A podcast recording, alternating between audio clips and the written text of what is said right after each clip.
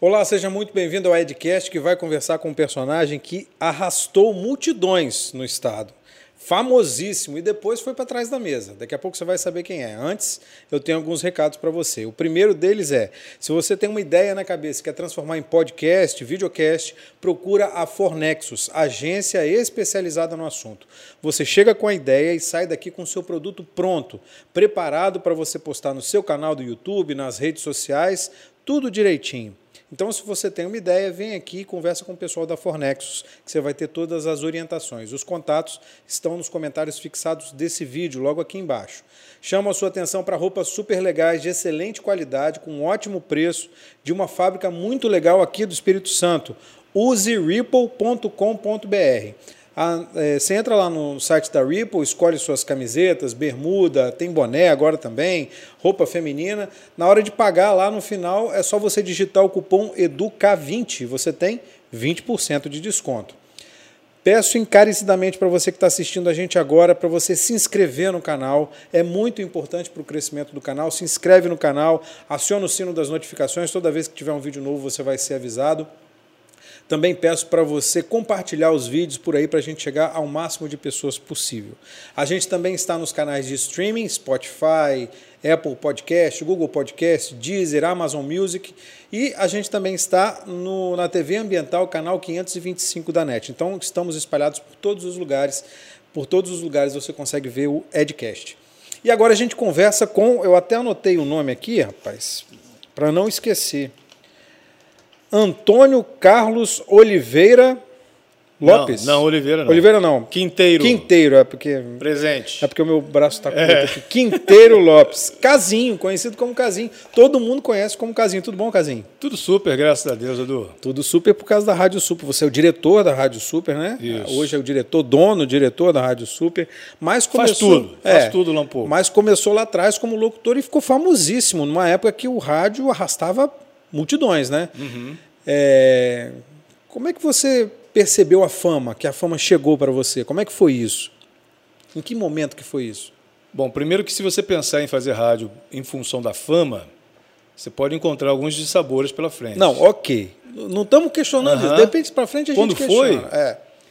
Quando é que você falou assim, eu estou fazendo um trabalho que está fazendo diferença. Né? Porque eu lembro que tinha. É, o, o, rádio era um veículo muito mais muito popular, né?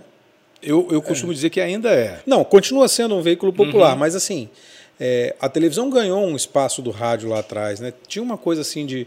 As pessoas deixaram um pouco o rádio, mas é, teve uma época que os locutores, os DJs de rádio faziam muito sucesso, né? E era. E você pegou essa época. Uhum. Pô, eu lembro, eu trabalhava na mesma empresa que você. Pô, a, a, portaria vivia cheia de gente, né? Cheia de fã, cheia de gente querendo os prêmios que a rádio dava, autógrafo, tirar foto, não sei o que e tal. Quando é que você percebeu essa fama que chegou para você? Não, não, tem assim um, um, marco na minha vida que eu percebi, cara, estou famoso. Até porque a minha preocupação nunca foi ser famoso, e uhum. sim desenvolver um trabalho é, que eu pudesse levar uma boa mensagem para as pessoas. E falo isso assim de uma forma bem transparente. Inclusive hoje na Super a gente fala, nós somos uma empresa comercial, mas nós queremos é, aproveitando a oportunidade, fazer com que a Super leve algo de representativo para as pessoas, além de boa música, informação, que cumpra um fator social. Uhum. Então, não tem assim um marco na minha vida que eu falei, cara, estou famoso. Óbvio que tem aquele primeiro impacto do reconhecimento, é, é algo que. E, e, a fama te traz isso, né? aquela massagem no ego, mas você tem que saber lidar com isso, porque a partir do momento em que você não tem mais a fama, você pode ter sérios problemas na sua vida. Né? Vai mergulhar é. e vai ser difícil levantar. Isso, quando eu fiquei desempregado, por exemplo, foi algo que aconteceu. Como é que foi que você ficou desempregado? Ah, desempregado, eu tinha uma sociedade. Eu e mais cinco amigos fizemos uma sociedade, arrendamos uma rádio. Amigos?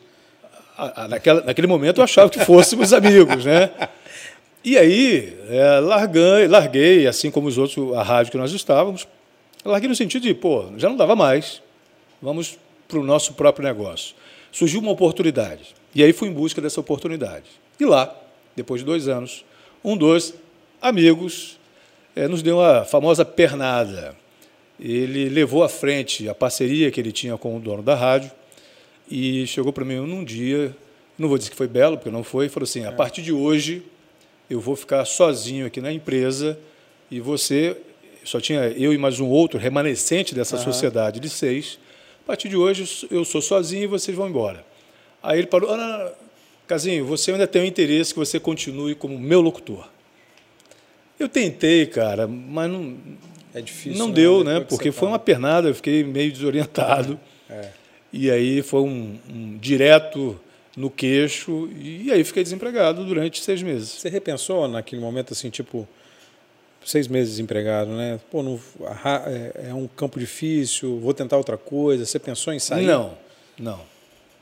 Eu pensei exatamente de- em me recompor. Eu precisava me recompor. Eu impactei negativamente, até porque eu perdi dinheiro. Na época eu morava com, com os meus pais, era solteiro. Então eu tive o apoio familiar para poder me recompor. Aham, E seis meses depois eu voltei ao mercado fazendo uma outra coisa. Fui ser produtor de televisão. aham. Depois eu voltei para o rádio, mas não voltei a trabalhar numa rádio popular. Voltei para uma rádio que me deu espaço na época. Foi a época da Rádio Capital FM, uma rádio com perfil diferente daquele que eu atuava, uma rádio com perfil jovem. aham. E aí fui recomeçar minha vida como profissional. Então é difícil quando você se pauta só na fama, recompor diante de uma adversidade. Aham, entendi. É, essa época de rádio é, é, uma, é uma época muito. é, assim, a gente conversando com os profissionais de rádio dessa época, era uma época de muito perrengue, né? É, As rádios tinham pouca estrutura, naturalmente tinham pouca estrutura. Como é que você viveu esse período de rádio aí? Que é anos 80, anos Época 90, romântica do rádio, É, né? exatamente, a época romântica do rádio. Como, é que, como é que era trabalhar em rádio nessa época? Maravilhoso. Bonito demais, bom demais. Por quê? Porque na escassez você tende a criar. Né? Aham. Eu falo que é uma tendência, não tem que ter escassez para você criar, mas é uma tendência. E na época, o, o, o- locutor ou o comunicador de rádio, ele era operador também. Fazia Então, tudo, né? Ele tinha que pegar o disco, o disco de vinil, o famoso disco de vinil. A, a norma, boa prática, dizia que ele tinha que limpar o disco antes de colocar na, no picape, Aham. na vitrola É. né? Então ele tinha todo um ritual para colocar a música no ar. Após tocar a música, ele tinha que guardar o disco, colocar dentro de uma capinha, que a gente chamava de, de uma fala machista de cueca, mas poderia ser calcinha, né? que era um plástico dentro da capa do disco, que era de proteção. E aí você ia lá depois guardava esse disco no escaninho, que era um, um espaço onde os discos, os discos ficavam armazenados. Você tinha que pegar o, o comercial que estava no cartucho, numa, numa fita cassete, e colocar, tirar. Então você tinha que fazer muitas coisas. E isso você ia desenvolvendo atalhos para facilitar o trabalho. Você começava, como é que eu posso otimizar o meu trabalho? Como é que eu posso fazer isso? Então você tinha que pensar, pensar, pensar, pensar. Então o processo criativo era muito, muito bom. Era a época da dificuldade, num aspecto, mas era a época do aprendizado. Eu sou de uma geração que foi formada no rádio. E as pessoas começaram a aprender junta, em conjunto. Aham. Foi a época que muita gente estava iniciando no rádio. E para mim, aprendi muito, cara. No rádio, eu tenho 44 anos de profissão. Então, quando eu comecei, e aí eu fui com meu pai em 1978, eh, ajudá-lo no programa de rádio. Meu pai é jornalista, radialista, Edson Araújo, meu ídolo, meu, meu herói. Ele, ele falou: vamos lá para a rádio. Aí eu, fazer o quê? Ele falou: ah, vou fazer alguma coisa Tá fazendo nada aqui? Vou fazer nada aqui, nada, vamos fazer nada lá. E aí eu comecei a ir lá, limpava a mesa, fa- fazia qualquer coisa. E via como é que funcionava, né? A mecânica da coisa lá, né? Comecei a limpar a mesa, comecei a jogar lixo fora, comecei a receber os convidados, comecei a atender telefone, comecei a fazer produção, comecei a fazer programação. A última coisa que eu fui fazer foi locução, Aham. porque eu não me achava com o perfil de ser um locutor, um comunicador. Extremamente introvertido, Aham. fechadão, não achava que eu tinha voz para isso e tal. Então eu passei por todas as etapas do rádio. E isso me deu uma condição de aprender, a experimentar, a tentar, a ousar. Então essa experimentação foi muito positiva para mim naquela época. Aham. Então o rádio, eu peguei uma época do rádio, década de 70, década de 80, um período muito pujante do rádio Aham.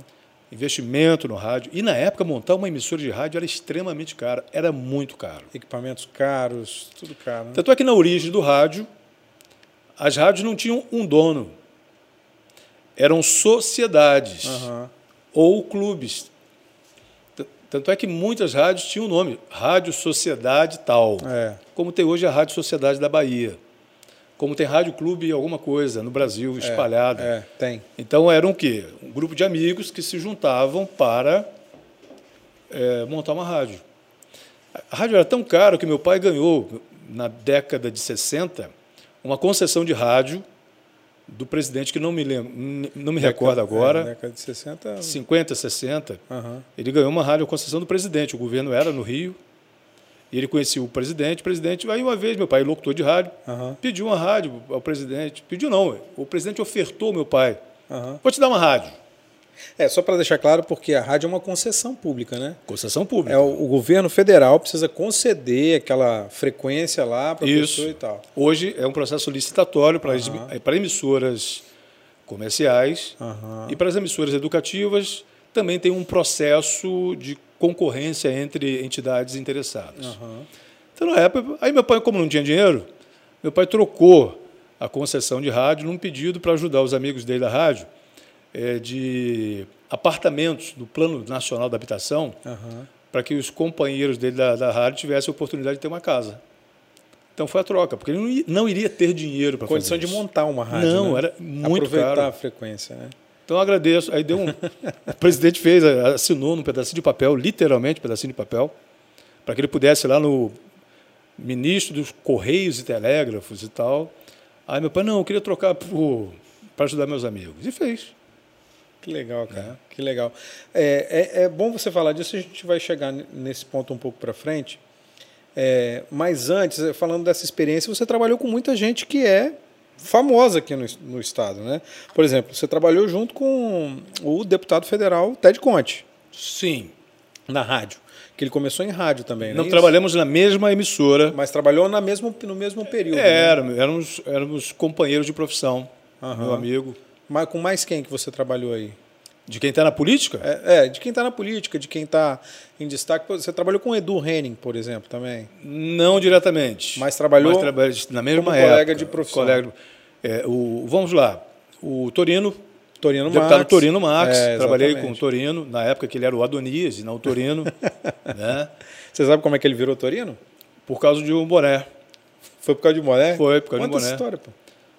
Bom, pelo que me recordo, se não me falha a memória, foi o Guarnandi, outro radialista, Aham. que deu o boné, ou o Torino só usava um um boné que tinha o nome Torino.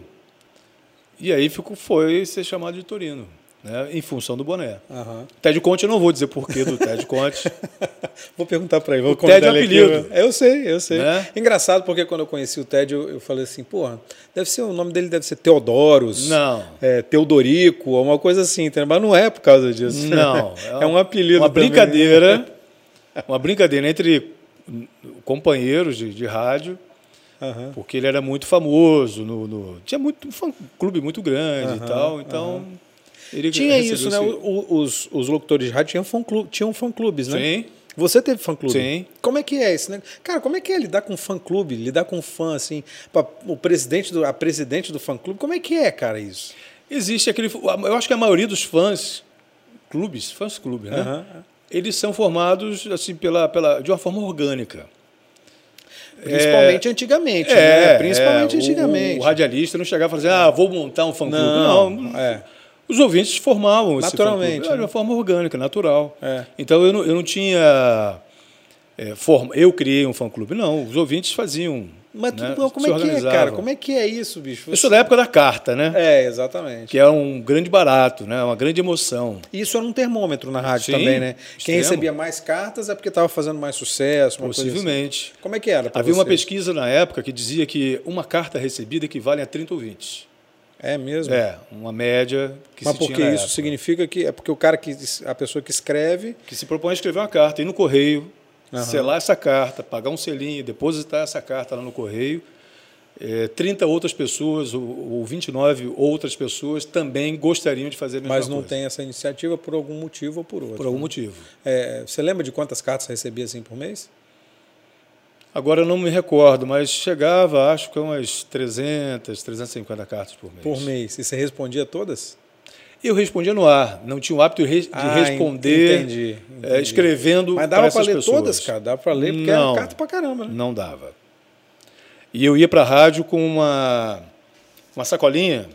Cheguei com sacola de supermercado, aí depois fui me aperfeiçoando, comecei a usar bolsinha de chuteira, uhum. ou uma bolsa, ou mochila, porque aí eu gostava de ficar no ar, antes do ar, de entrar no ar, lendo essas cartas uhum. e dando feedback ali no ar. Uhum. E, mas não dava para colocar todo mundo no ar. E eu guardava essas cartas. Eu tinha um apego com elas. É mesmo? Jogar fora para mim era impensável. Porque. Até quando você guardou essas cartas? Até quando eu casei. Eu casei em 1992, 93. Aí a mulher falou as cartas ou eu? Aí eu já não tinha mais espaço físico para guardar a carta. Era um armário, passou a ser dois, três, depois passou a ser um pequeno quarto, né, uma dispensa, na casa da minha mãe ainda. Uhum. E quando eu casei, ocupei um quarto de Só com coisas de, de fã, e, de rádio. Você ganhava outras coisas além de carta? O que, que você ganhava de fãs? Ah, ganhava biscoito, bicho de é, bombom, bichinho de pelúcia, quadro, é, artesanato com o meu nome. Teve um ouvinte que eu recentemente me deu uma telha do convento da, Pe da Penha, a troca da telha do convento da Penha, uhum. aquela moldada na perna dos escravos, Isso com óleo de baleia, uhum, eu recebi uma telha daquela e ela colou uma dedicatória, uma foto minha na telha e me deu como presente. Isso, é, isso recentemente? Isso tem é recente. Uhum. Recente que eu digo deve ter uns 15, 20 anos. 20 anos, não é tão recente é. assim, 20 anos já é um tempo. É, 44, Aí essa telha metade você, do caminho. É, você guarda até hoje, certamente. Guardo. Né? Guardo. É, e como é que foi, cara, para você é, aí a gente chega naquele ponto que a gente estava falando lá atrás. Como é que foi para você deixar de ser o locutor famoso, né, que tinha um nome no mercado? Era, você foi nessa época, é, quando você estava na rádio é, Litoral, quando você foi para a rádio Litoral, é, que é uma rádio da Gazeta, né? Sim. Você era o locutor mais famoso do Espírito Santo. Isso disparado, assim, uhum. disparado. A maior audiência, o cara mais famoso, o cara mais conhecido é, o cara mais carismático na época. Isso, assim, sem a menor sombra de dúvida. Isso foi na década final da década de 90, começo do, dos anos 2000. Como é que foi, cara, para você sair de uma posição, de certa forma, cômoda para virar empresário, para virar empreendedor? Porque aí você foi quando você começou a sua rádio, que é a Rádio Super, né? Como é que foi essa virada de chave, cara? O que, que aconteceu para você virar a chave? Meu pai é um, como disse aqui, é radialista, jornalista. Meu pai tinha um sonho aquela oportunidade que ele não teve condições de construir. Lá atrás, na década de 60. O né? presidente assinou num pedaço de papel de pão a concessão para ele. Quem é o presidente? Olha aí, Bruno. Eu não sei se foi Getúlio. É, Getúlio Get... Vargas não foi, foi eu acho que o João Goulart. João Goulart já era 63, é. que é pré-golpe, né? É, foi antes 63. de 64, com certeza. É. E aí. Presidente na década de 60, presidente da República. Ou foi 50 ou foi 60, não me recordo. É, porque Getúlio não foi Getúlio, não, não foi Getúlio. Não, foi 50. Ou João né? Goulart ou algum outro que eu não me recordo é, o nome. É, possível. Mas, enfim, meu pai tinha um sonho de ter uma rádio. E aí nós não tínhamos capital para essa rádio. Até 1986, os políticos conseguiam canais de rádio indo a Brasília, conversando com o é. ministro ou o presidente da República. Era muito político isso, né? Era, Era muito comum é. políticos conseguirem canais de rádio até intermediando um pedido para um, um outro empresário. Às vezes uhum. ele não tinha interesse, mas encaminhava para um empresário. Isso. Havia possibilidade também do empresário ir diretamente ao presidente, ao ministro e conseguir essa concessão. Não, não havia licitação. Então, meu pai tentou isso na década de 80, uhum. 83 em diante, de tentar, mas não conseguiu. Com o governo Sarney, o, o, o, Ministério Público atuou muito com relação a isso, que o Sarney liberou muitos canais de rádio. Uhum. Famoso no Brasil, né? Para prorrogar o mandato, Sarney distribuiu canais de rádio e televisão pelo Brasil. E aí se fechou essa condição de dar concessões de rádio. E meu pai continuou tentando, tentando, tentando, até que fez um projeto de viabilidade técnica para criar um canal de rádio disse para o governo o seguinte: olha, nessa localidade, Domingos Martins, uhum. há a possibilidade de introduzir aqui um canal de rádio. E ele fez, desenvolveu o projeto técnico, e fez um investimento financeiro, tentou Brasília, tentou com os políticos e tal, e nada, e nada, e nada. Veio o governo Collor, o governo Itamar, o governo Fernando Henrique.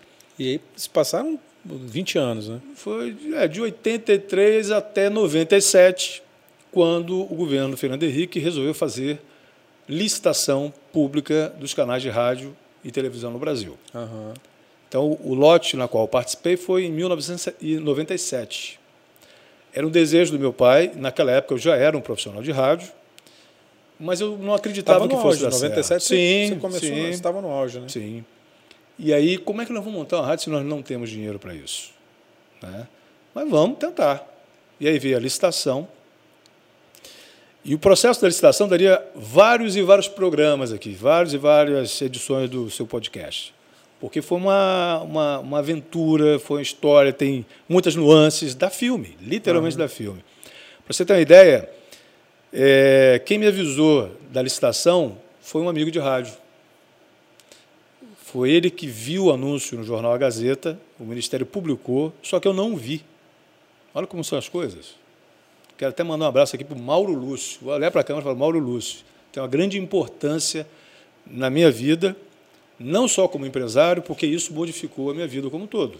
Né? O sonho do meu pai, que passou a ser meu sonho também, de construir né, esse objetivo. Uhum. Então, em 97, eu participei de uma, de uma licitação pública e a empresa que nós criamos foi a vencedora dessa licitação. A partir daí, eu vendi casa, carro, e tudo aquilo que eu poderia ter condições de vender para fazer dinheiro para montar essa emissora de rádio comprar equipamento? Eu trabalhava. Eu, eu, eu não tinha folga, literalmente não tinha folga. Eu trabalhava em três, quatro turnos por dia. Na eu, sua própria rádio? Não.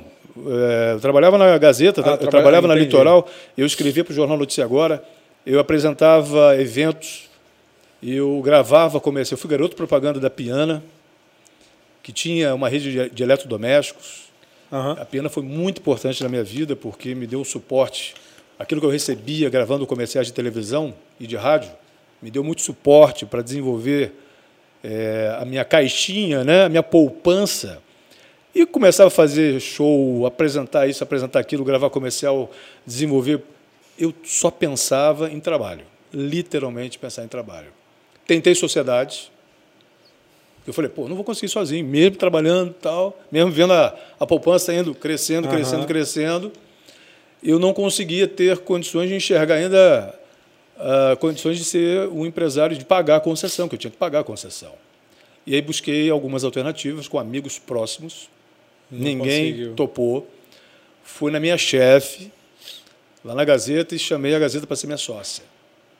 E ela, representando naquela época a Gazeta, falou assim: olha, não, não temos interesse. E eu falei: pô, então seja o que Deus quiser, é isso que eu quero e nós vamos, vamos em busca. E aí foi quando me desfiz dos bens materiais para conseguir outro bem. Na época, já casado, a esposa, na época, falou assim: não, isso não vai dar certo, você está louco. Você vai largar o seu programa, que é um programa de grande audiência no é. Estado, e vai para Domingos Martins montar uma rádio? Eu falei, vou. Vou, é isso, cara. Minha fé em Deus, assim, eu tinha uma crença muito grande que isso daria certo. E eu fui em busca desse, desse sonho, essa esperança, essa crença, esse entusiasmo, a, a figura do meu pai, muito importante na minha vida. Nos momentos que eu mais pensei em, em não seguir em frente, meu pai foi o grande incentivador. Né?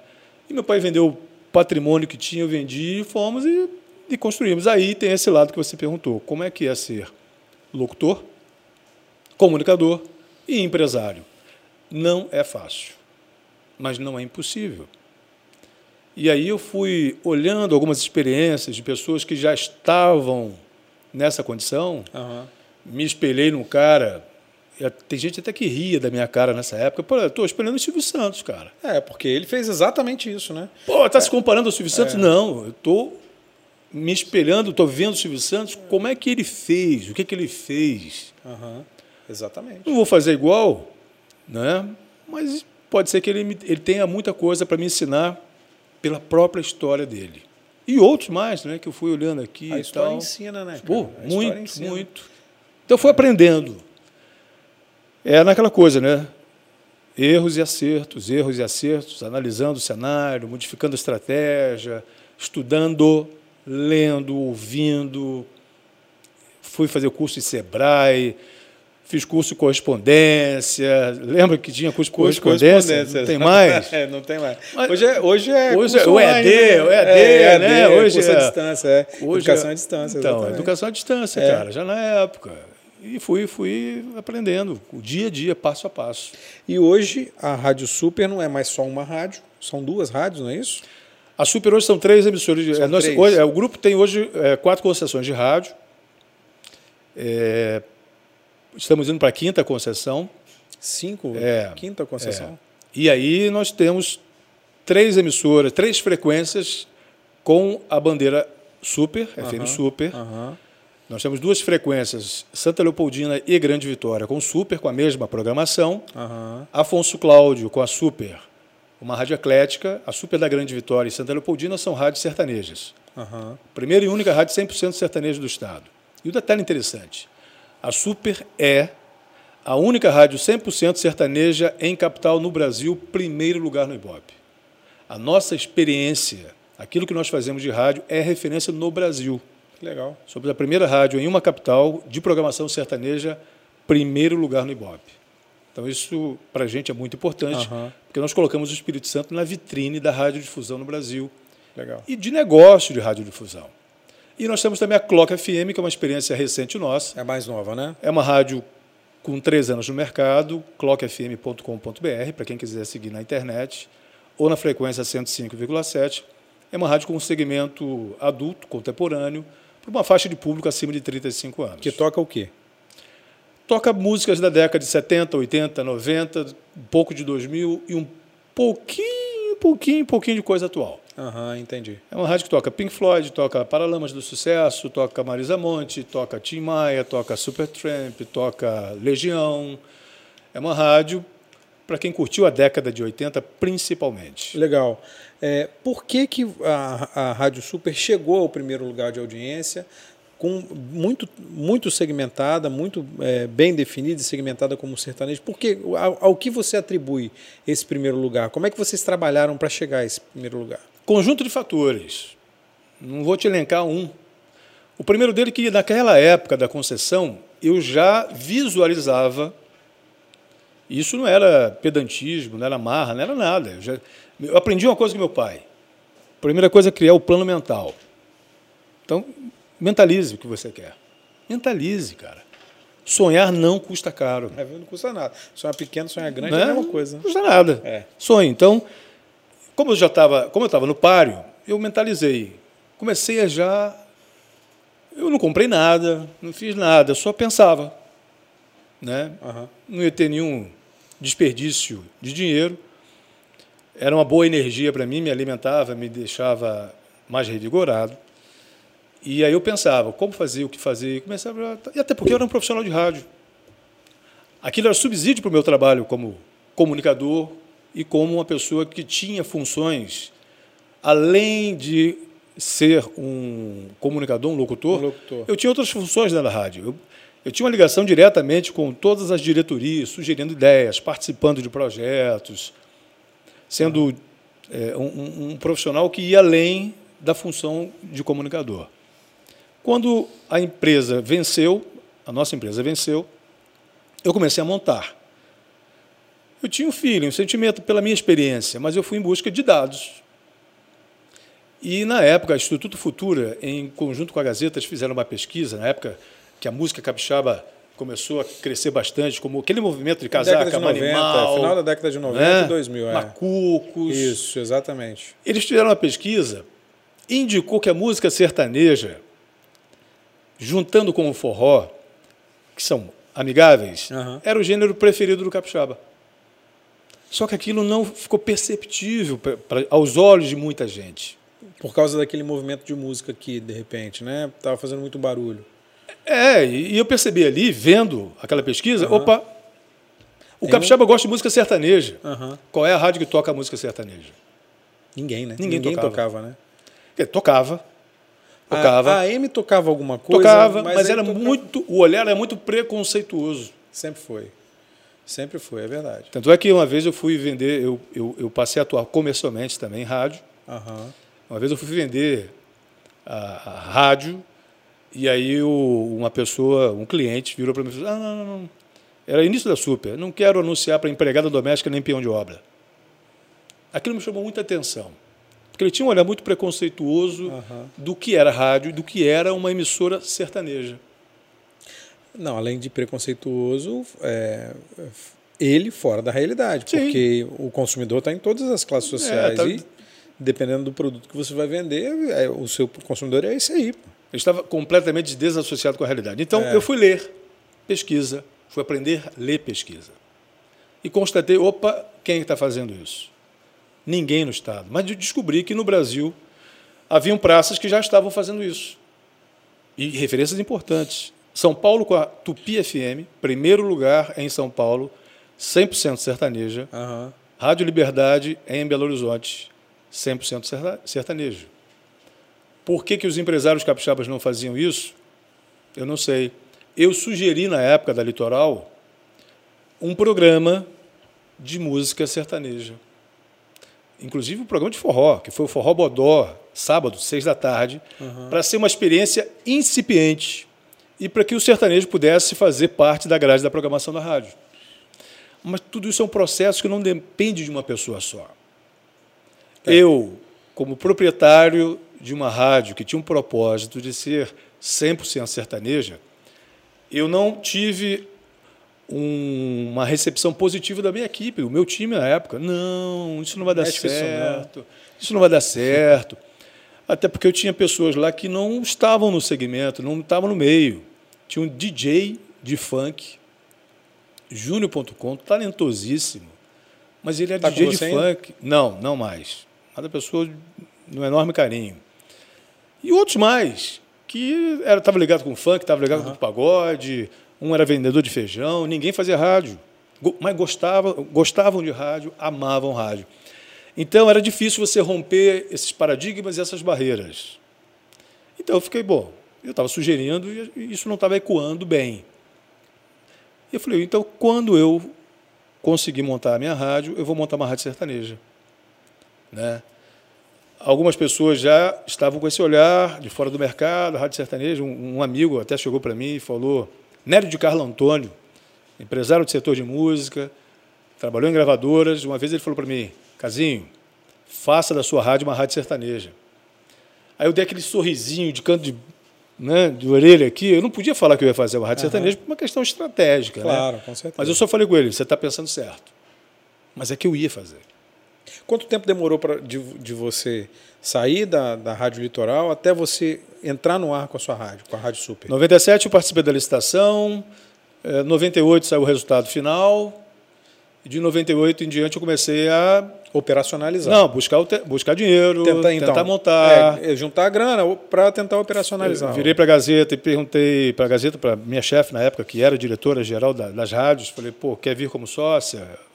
Até brinquei, você pessoa jurídica, ó, pessoa jurídica, o Grupo Gazeta, ou você pessoa física? Não, não tem interesse e tal.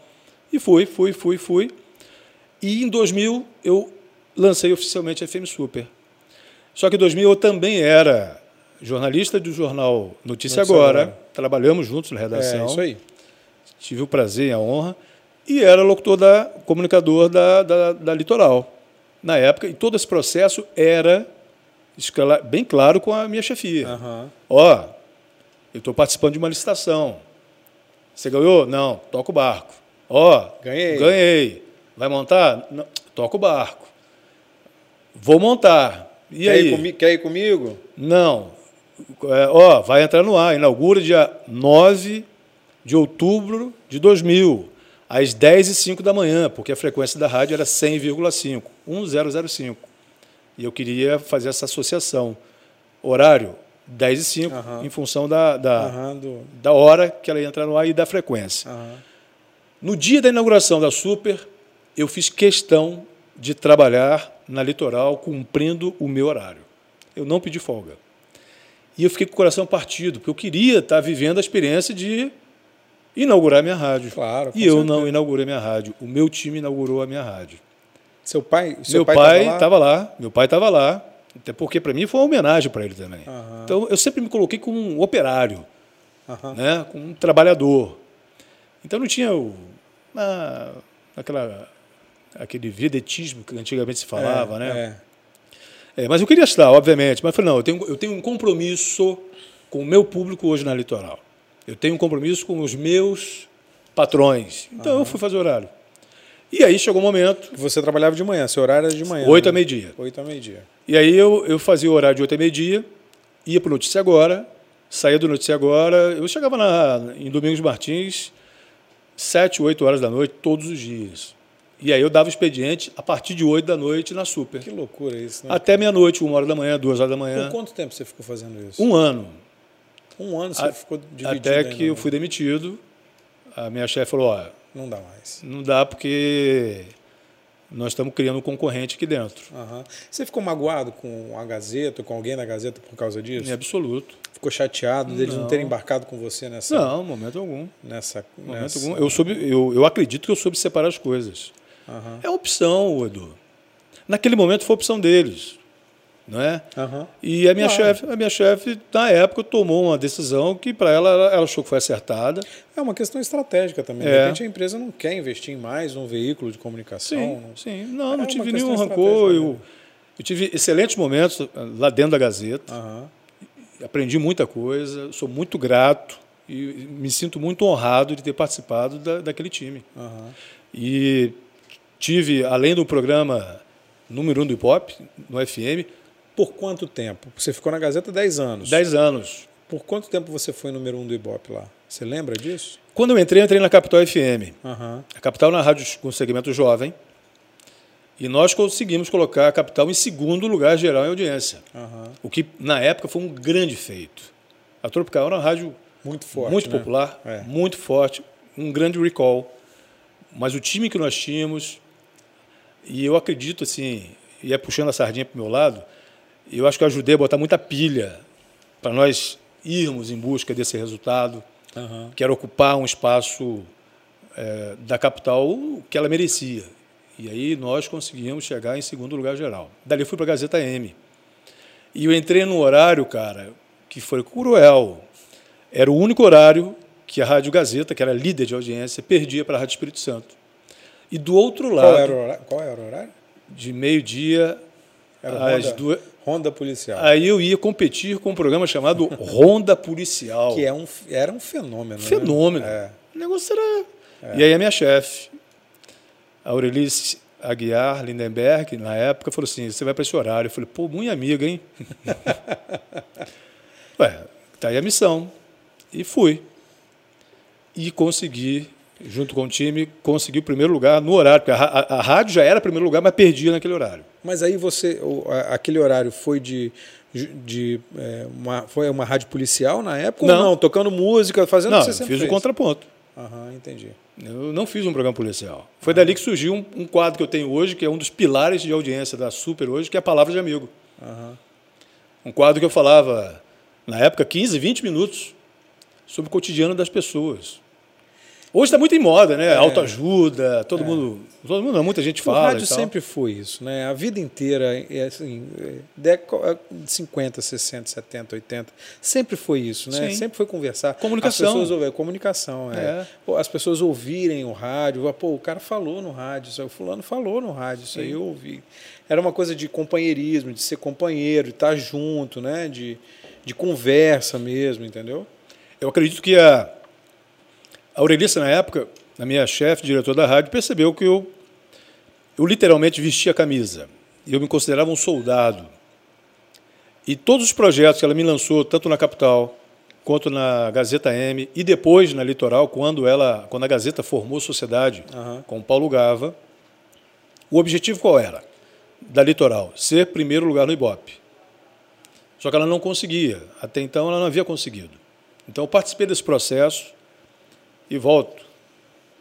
Para mim, uma grande experiência, uma grande vivência, porque eu tive pessoas na minha vida que me deram a oportunidade de tentar, de fazer, de ousar.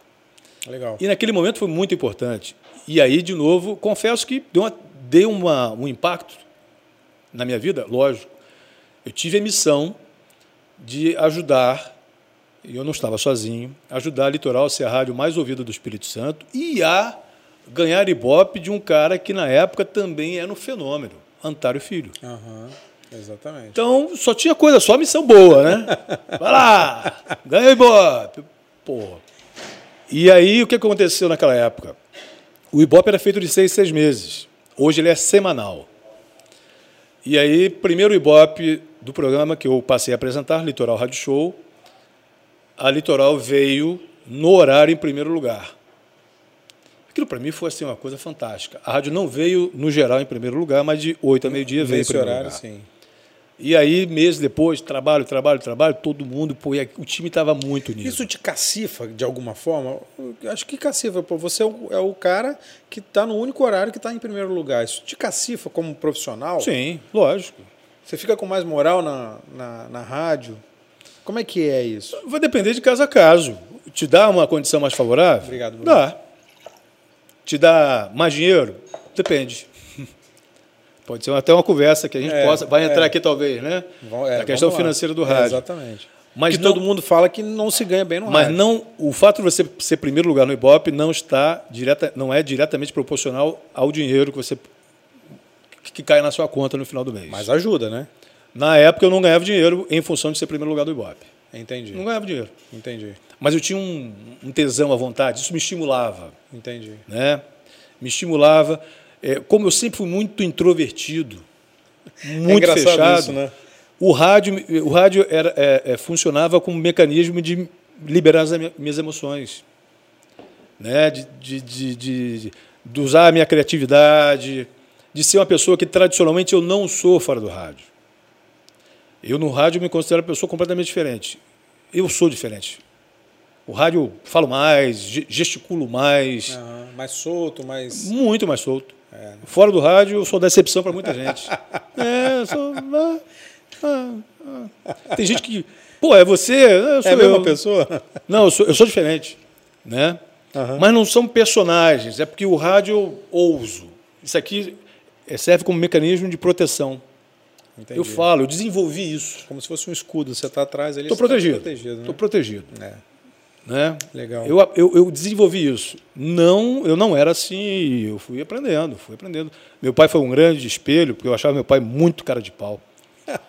Meu pai é muito cara de pau, muito comunicativo. O que, que significa ser cara de pau? Tem alguma história que você Cara te... de pau no bom sentido da palavra, Claro, né? não, com certeza. Mas assim, alguma história que tenha te marcado? Que tenha te Hoje, hoje, hoje, hoje, cara hoje, hoje eu passei com meu pai. É, meu pai está com déficit de memória, né? Meu pai está esquecendo muito das coisas e tal. Tá com quantos anos? seu pai? 87 anos. E ele gosta de sair. E, e ele quer sair no dia quente, sol quente, chovendo, ele quer sair. E às vezes eu não posso sair, ou às vezes, ah, vamos esperar um pouquinho, ele quer sair. E eu fui descobrir por que, que ele quer sair. Né? Porque em casa, em função até da pandemia, ele ficou muito tempo em casa, É. tem a questão da pandemia e tal. Mas sair para ele é bom, porque ele conhece pessoas. Então ele, ele, faz, ele se apresenta para as pessoas. As pessoas estão conversando na rua, ele para, olha para elas, mas o olhar dele já transmite uma. Tipo assim, Uma vontade de... olha para mim. Participar, Ele já né? é um olhar carinhoso. As pessoas olham, sorriem para ele, até porque aqueles cabelos brancos e tal, né? aquela candura ao falar. Ele fala: tudo bem? Tudo bem, boa tarde, bom dia, boa noite. Ele é muito educado, extremamente educado, muito gentil. Aham. E ele se apresenta. Me conhece. A pessoa, às vezes ele está de máscara, às vezes não, está sempre de máscara. Não, eu sou Edson Araújo. Aí ele canta a vinheta dele da época. Aí não tem como se apaixonar, Aham. se envolver, prestar atenção. Legal. Então, é por isso que eu falei cara de pau, né? O entrão, aquele cara que, Aham. que vai, ele quer fazer, ele vai lá para fazer, ele vai e faz. Aham. Ele não fica, "Ah, não. Meu pai aqui, nesse ambiente, não precisa dar cinco minutos para você estar apertando a mão dele, abraçando ele. Legal. Entendeu? Então, toda vez que eu me enclausurei, comecei a lembrar do meu pai. Lembro do meu pai. Opa, sai do É o seu gatilho, né? Então, aqui, o microfone é onde me sinto mais à vontade, Aham. mais protegido. Entendi. E aí, voltando lá à questão da rádio, então entrei e aí fui para Litoral. Isso. E com meses, a rádio chegou ao primeiro lugar geral no Ibope. Tudo baseado que time, união das pessoas, focado no mesmo objetivo, todo mundo caminhando para o mesmo lado. O que, o que faz uma rádio ser primeiro lugar? O que cativa o ouvinte do rádio? Como é que ainda, ainda mais num período que você hoje em dia, por exemplo, o Edcast, eu consigo saber em tempo real quantas pessoas estão assistindo, o que, que elas estão assistindo mais, quanto tempo elas ficam nas entrevistas. Eu tenho todas as informações em tempo real. Mas a rádio, o Ibope era de seis em seis meses. Uhum. Como é que você Chegou sabe? a ser de ano em ano. Então, como é que você sabe que dá, que está dando certo, que não está dando certo? Como é que você consegue mexer para é, trabalhar para ser primeiro lugar no Ibope? Abrir todos os seus canais de percepção. Todos. Vale tudo. É a padaria, onde a padaria Sim. você vai, os comentários que você ouve na padaria, Sim. as pessoas, as cartinhas chegando, as Sim. ligações. Sabe o que eu fazia muito? Andar na rua, adorava andar entre carros. Não literalmente no meio do carro, mas na pontinha, para ouvir o que, que o cara para tá ver. Quando o rádio não era com marcador digital, que era ponteiro. Aham. Cara, eu tô falando coisa aqui, pô.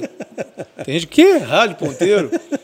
Então nós ficávamos Era calculando. analógico, né? Você, analógico. Era, uma, era, uma, era uma, linha, né? Que você rodava assim e ia para um lado. chamava de fieira. É, exatamente. É, você ficava olhando aonde que o ponteirinho, rádio desligado, aonde o ponteirinho estava, marcando se para sua frequência ou para a frequência de um concorrente mais próximo. Aham. Quando as frequências eram muito próximas, era difícil. Ah, o rádio ligado passava, cara, passava assim, olhando para dentro do, do, Do carro. do carro, cara, pô, esse cara é assaltante. Não, queria ver que rádio ele estava ouvindo. E aí você vai, vai na festa de aniversário, vai no casamento, você vai percebendo Aham. o que, que as pessoas estão ouvindo. E aí você começa a ter uma percepção do mercado, sem nem ter uma pesquisa para isso. É, exatamente. Conversar com as pessoas e etc e tal. Você acha que o rádio, como veículo, é um, é um veículo que está em decadência? É um, o rádio, todo mundo fala o tempo inteiro que o rádio está morrendo. Chegou a televisão no, no Brasil, ah, é o fim do rádio, o rádio vai morrer. Aí a, a internet popularizou os streamings lá, po- popularizaram o Spotify da vida. Ah, isso vai acabar com o rádio. É, a- a- os próprios canais da internet, né, isso vai acabar com o rádio. Você acha que o rádio está fadado mesmo? O que, que nós estamos fazendo aqui? Nós estamos fazendo rádio, pô. Nós estamos fazendo. O podcast Mudou o mais nome. é do que é o rádio, né? Mudou o nome. É. O rádio sofre ameaças desde quando ele surgiu. Né? É. Não vai dar certo, uma tecnologia. Como é que é? O cara fala aqui, lá do outro lado do mundo, alguém vai te ouvir, e isso não vai dar certo. E começou a dar certo, começou a dar certo. O rádio não vai dar certo para quem não tiver interesse, para quem não tiver vontade, para quem não souber fazer rádio. E mesmo aquele que não saiba fazer rádio, mas que buscar alternativas através de quem saiba fazer rádio, desenvolver o produto, pode dar certo. Como é que você encara, aí saindo do, do, do comunicador, do locutor, que, que fez sucesso lá nos anos 90, e passando a ser um empresário dono de rádio? Como é que você encara esse mercado? Por onde você, por onde a Super ataca esse mercado? Bom, então, complementando aqui aquilo que você falou, na minha concepção, o rádio ele só vai morrer para quem entregar os pontos, Aham. para quem não tiver interesse.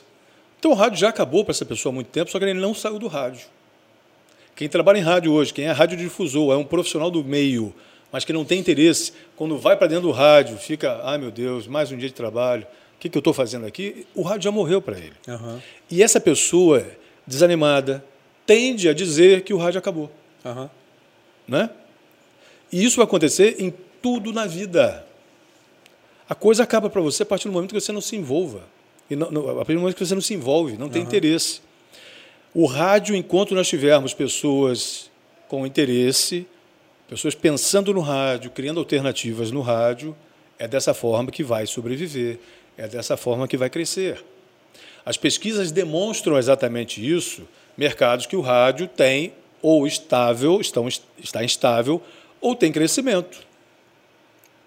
Aham. É, e, obviamente, que todo, não todo mundo, mas muita gente vai a tendência de puxar a sardinha para o seu negócio. Claro, com certeza. Né? Com certeza. É, ó, o meu vídeo no YouTube tem um milhão de views. É, exatamente. Aconteceu isso com um candidato. Chegou para mim, eu também faço marketing político, e na eleição, última eleição, falou assim: ó, eu tenho X mil seguidores. E quando eu, eu vi aquilo, eu achei uma quantidade.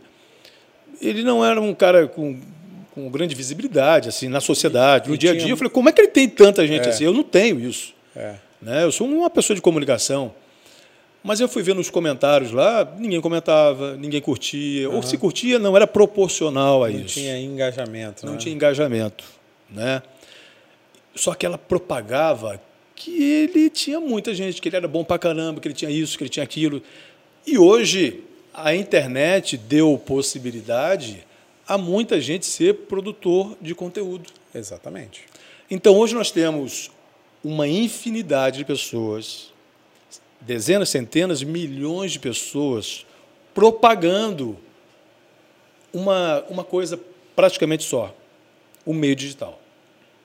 Uhum. Então você tem milhões e bilhões de pessoas no mundo dizendo que a melhor coisa do mundo é o meio digital. É. Tem alguém falando de rádio? Não. Poucas pessoas falando de rádio. É. Mas o rádio tem uma representatividade. Porque tem pessoas que ouvem rádio, que não abandonam o rádio, que não saem do rádio. E eu, eu dou assim para alguns clientes que são reticentes no rádio: ah, não acredito em rádio, não. Rádio não dá certo, não. Você não acredita em rádio. Você não acredita que um comercial seu na rádio vai dar certo? Não. Então vamos fazer o seguinte: vamos fazer um teste? Já que você não acredita. Você não confia no poder do rádio. Então você me dá alguns produtos. Vamos fazer o seguinte: não precisa me dar, não. Fala qual produto que alguém chegando aqui vai pegar de graça na sua loja. Primeiro 200, você dá 200 coisas, 200 camisas aqui para uhum. alguém vir aqui? Não, você está maluco, vão quebrar minha loja. Ué, mas se você não acredita na força do rádio, é. se ele não tem representatividade, não tema. É. Obviamente que é um, um exemplo tosco, mas só para dizer para você que o rádio tem representatividade. Nós, da Rede Super de Comunicação, a Super, a Clock, nós estamos conectados com o que está acontecendo no mundo ao tempo todo, o tempo todo nós estamos buscando mecanismos, ferramentas de estarmos falando para a sociedade. Por exemplo, que mecanismos? A nossa inserção com o digital. Hoje as, as suas as rádios uh, do grupo Super, é, qual é a participação delas nos meios digitais? Como é que vocês estão inseridos nos meios digitais? Nós, nós, nós entramos tardiamente no meio digital, uhum. por uma série de fatores. Né? Uhum. Nós queríamos desenvolver um projeto, fizemos, começamos a esboçar um projeto que ele ficou grandioso demais para a nossa realidade. Tínhamos uma mudança de sede, construção de uma nova sede. Uhum. Hoje nós estamos aqui no shopping Vila Velha. Houve um investimento muito grande nessa nova sede, então foi um momento de difícil transição. Uhum. Pelo projeto nosso, nós teremos que modificar a equipe, treinar a equipe para essa migração para o segmento digital.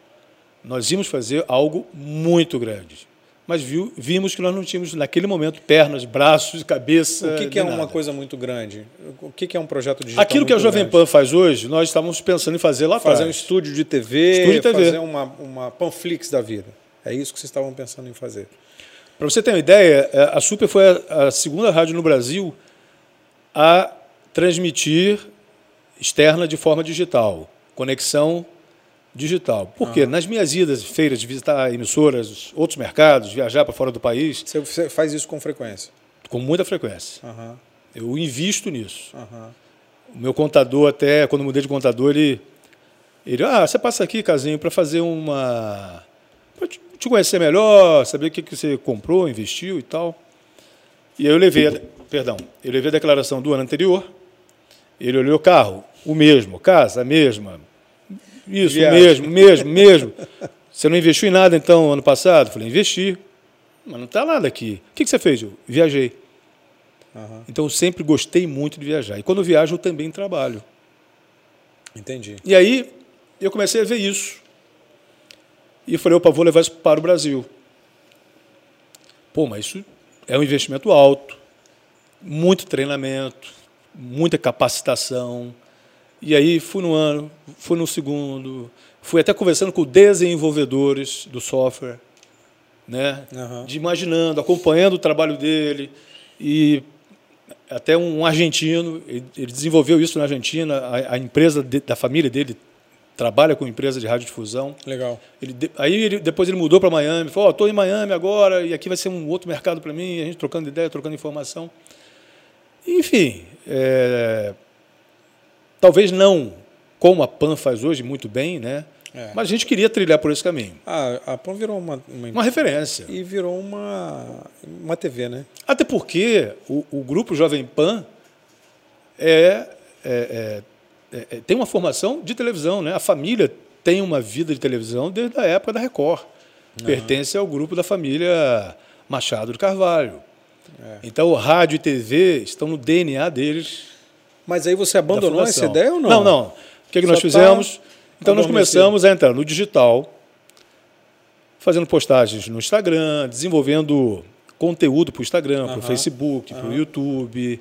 É, mas é um, é um caminho sem volta para o veículo de comunicação rádio, para o meio rádio. Uhum.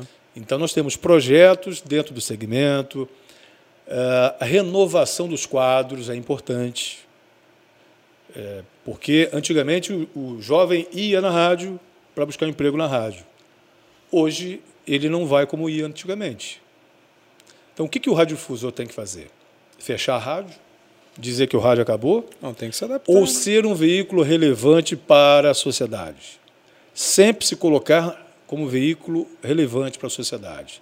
E isso parte para renovação, capacitação, investimento em tecnologia, união do meio, para que possam pensar. Lembra que eu falei agora no início, né, parte da nossa conversa? É trilhar no mesmo objetivo, é um caminho. Isso aí. Criar o foco e ir em busca desse objetivo. E, infelizmente, o meio não tem essa união. Aqui o Estado precisa se desenvolver. Alguns outros mercados já estão muito mais avançados que nós. É um meia-culpa. Uhum. Né? Precisamos nos unirmos Precisamos nos unirmos em busca de um rádio cada vez mais eficiente, relevante. Porque o rádio é fantástico, Edu. Maravilhoso. O rádio tem imediatismo e tem uma coisa que hoje no dia a dia eu constato.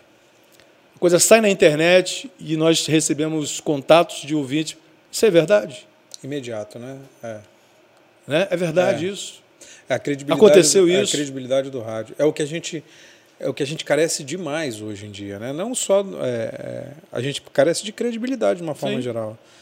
A gente não sabe em quem acreditar. É engraçado num grupo de WhatsApp da, dos colegas de escola antigos de escola, uma colega é, perguntou: "Ah, onde é que eu vejo informação correta sobre a crise da Ucrânia e da Rússia?"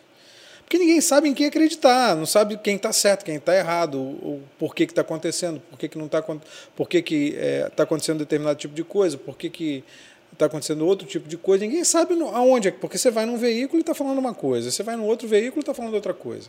Né? Aí você carece hoje de credibilidade. E aí os grupos de WhatsApp chegam informação de tudo quanto é jeito diferente, as próprias redes sociais. Eu acredito que hoje é uma carência de, também de pluralidade.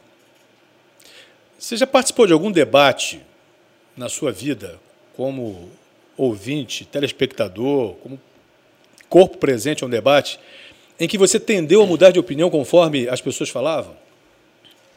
Né? É. Até no dia a dia nosso, assim, uma pessoa, você, pô. Eu, eu, eu já essa... participei, mas não é sempre. Eu, Sim, é, mas é, porque, é mais difícil. É. É, é, a não ser que você tenha aquela convicção. É. Eu estou dizendo assim, num assunto novo para você. É, se você está disposto a aprender, né? É? Obviamente. Vamos, ó, eu quero aprender a plantar café. É. Aí um cara otimista, um cara do meio, tá, não, planta café porque dá dinheiro. Aí você vai pegar um cara que teve um dissabor com café, não, não faz isso não, mexe com isso, não dá trabalho. É. Aí você vai ficar com aquela última referência, não vou plantar café porque dá trabalho, não é um bom negócio. É. Aí daqui a pouco você encontra um terceiro cara que fala assim, a minha experiência com café é fantástica. Aqui, ó. Aí você, então você vai, não é. E usar um termo antigo, mas pode ser preconceituoso, é o fulano vai com as outras. Uhum. Mas é porque a vida tem essas mudanças, é, essas transformações. Não dá muitas das vezes, Edu, para você crivar. Isso é isso. É. Guerra da Ucrânia. É possível que você encontre um ucraniano que vai te convencer, é possível que você encontre um russo que vai te convencer. É, é possível que encontre uma terceira pessoa que vai te embaralhar a cabeça completamente. Exatamente, exatamente. Mas é, o que fazer? é bom que todo mundo tenha espaço para falar. E aí Isso entra uma é questão. Aí entra o grande problema hoje que eu vejo. É que os veículos não. Alguns não querem se posicionar. Porque ficou muito polarizado. Tem pessoas, isso começou a, a surgir lá no governo PT, por exemplo, aquela polariza- polarização toda. É, principalmente naquela saída da Dilma, vai ou não vai, o, o Lula. Tinha gente que falava que nós éramos, éramos petistas. Quem era contra o PT falávamos que nós éramos petistas. Aham. Quando nós falávamos algo que desagradava ao PT, falávamos que nós éramos Anti-PT. anti-PT. É. E agora, na época, Bolsonaro é a mesma coisa. Por exemplo, o governo federal é anunciante de mídia. Então você é Ele- bolsonarista. Eles investem. Então você é bolsonarista. Eu vou falar da Dilma. Aí, quando a Dilma, naquela auge, crise, ela ia e anunciava. E o detalhe, estou falando uma coisa que é verdade para a maioria dos veículos. Quando o governo federal vai investir um dinheiro numa emissora, num veículo de comunicação, Aham. dependendo da situação, na maioria, na maioria das vezes, eu vou falar isso com propriedade, você tem que dar um desconto que chega a 80% de desconto. Que isso? O governo fala assim, ó, é tanto que eu tenho para investir. Você vai querer? É mais ou menos dessa forma que a banda toca. Então, às vezes, aquele dinheiro que está vindo ali não é um dinheiro representativo para aquela empresa. Mas é um dinheiro que vai. É, é- é uma compor. empresa comercial. É, é. Aí o que, que você vai ouvir? Está se vendendo. É, você é Bolsonaro. Ou não sendo Bolsonaro, né? Na época da Dilma, Da Dilma, é, você, é é petista, Dilma, é. você é PT. Aí nós tínhamos que fazer, começamos a fazer o seguinte: o comercial a seguir. É, o que você vai ouvir a seguir é um comercial pago. Começamos até a fazer pago. Aí começava a ser, ah, que vocês são comunistas, porque estão. Cara, nós não somos comunistas, porque nós somos É empresa isso, é. privada que Muito pelo contrário. visa lucro. É, exatamente. Muito pelo Então, contrário. eu falei, "Ga- galera, vamos relaxar, cara, assim. É. Porque se você ficar pilhado, se você fala uma coisa, você uma coisa, outra, É. então você tem que. Entra e o detalhe, vamos agora ser entretenimento. Nós não vamos falar do Bolsonaro, nós não vamos falar do Muro, nós não vamos falar do Lula, nós não vamos falar de ninguém. Não estão se envolvendo com a Então, Eu sociedade. queria te perguntar isso, cara. Você, a- as, as rádios super são rádios de entretenimento, né? São rádios Basicamente, de música, né? sim. É, e aí a gente está falando de, de modernidade, de adaptação da rádio ao que à demanda de mercado, ao que o que tem hoje no mercado, a, a modernização da rádio. Você não pensa em ampliar isso, fazendo uma rádio, uma rádio de notícia ou colocar mais notícia na, na sua programação ou alguma coisa assim? Não. A sociedade vive um momento de transição. Porque o mundo está muito moderno, muito rápido. É, é verdade. Nós vivemos da era do estresse. É verdade. As pessoas, hoje, o planejamento estratégico que nós fomos fazer, ele, planejamento estratégico, vamos dizer, na época, a época, a época lá atrás era para 20 anos. É, Então, não, 20 talvez anos, 10 anos. 10 anos. É. Né? É. 10 anos. Ninguém mais faz planejamento estratégico para 10 anos. Ninguém faz. Ninguém vai para cinco Diminuiu, anos. é, difícil. diminuiu para 5 e agora É. não tem como. É. Então, é, é uma coisa assim, muito estressante, porque aquilo que. Porque as ideias, os projetos, quando vão ser colocados em prática, demandam tempo de criação, de análise né, do mercado, do cenário. É. É um conjunto de fatores. Desenvolvimento da própria ideia e lapidando essa ideia. Antigamente era assim, eu sou dessa época, né? Um produto para ser lançado no mercado, ele tinha que ser testado exaustivamente. Ah, o próprio Notícia Agora, antes de sair, ele ficou quantos, quantos meses? Acho que foram, foram cinco meses rodando direto, fazendo todo Uhum. Rodou mundo valendo, trabalhando. é, todo mundo trabalhando como se fosse. Como se tivesse sido, é, no- sendo na- na vendido rua, já. é. é, mas, não, mas foram cinco meses antes de. E hoje, vários e vários produtos, principalmente tecnologia, eles É na entram no hora. mercado e durante ele vai sendo atualizado. É, exatamente. É. Né? Isso aqui, ó. É. Isso aqui não é completo. E nem vai ser. Não adianta mais aquele produto ser. completo. É. Não vai ser, não vai ser. E aí, tentando responder você, nós pensamos. Só que o mercado é muito dinâmico. É. Então, às vezes, você leva um ano, dois anos pensando no projeto, daqui a pouco. E Já passou o tempo, já era. Perdeu a oportunidade. É. É impressionante isso, né? Então nós vivemos. Uh, daqui a pouco eu vou ter que conversar assim com você, ninguém vai querer ouvir mais a gente. Então, a gente já faz isso, cara. É. A gente já faz isso no, no na, nas plataformas Agora já tem os cortes, né? Não, e, e, nas plataformas de streaming, por exemplo, Spotify, você vai, você pode ouvir em duas vezes, até quatro vezes. A velocidade em quatro vezes. No YouTube você pode ouvir em duas vezes a velocidade, entendeu? As pessoas não estão prestando mais atenção nas outras numa conversa. É, difícil. Né? É. Se antigamente algumas pessoas reclamavam que por uma relação, numa relação sexual o outro, seja o companheiro ou companheira, não prestava muita atenção. Tinha até uma brincadeira, fala assim, qual é seu nome? Depois da, da trans, fala, qual é seu nome? Porque já queria ir para vias de fato. É.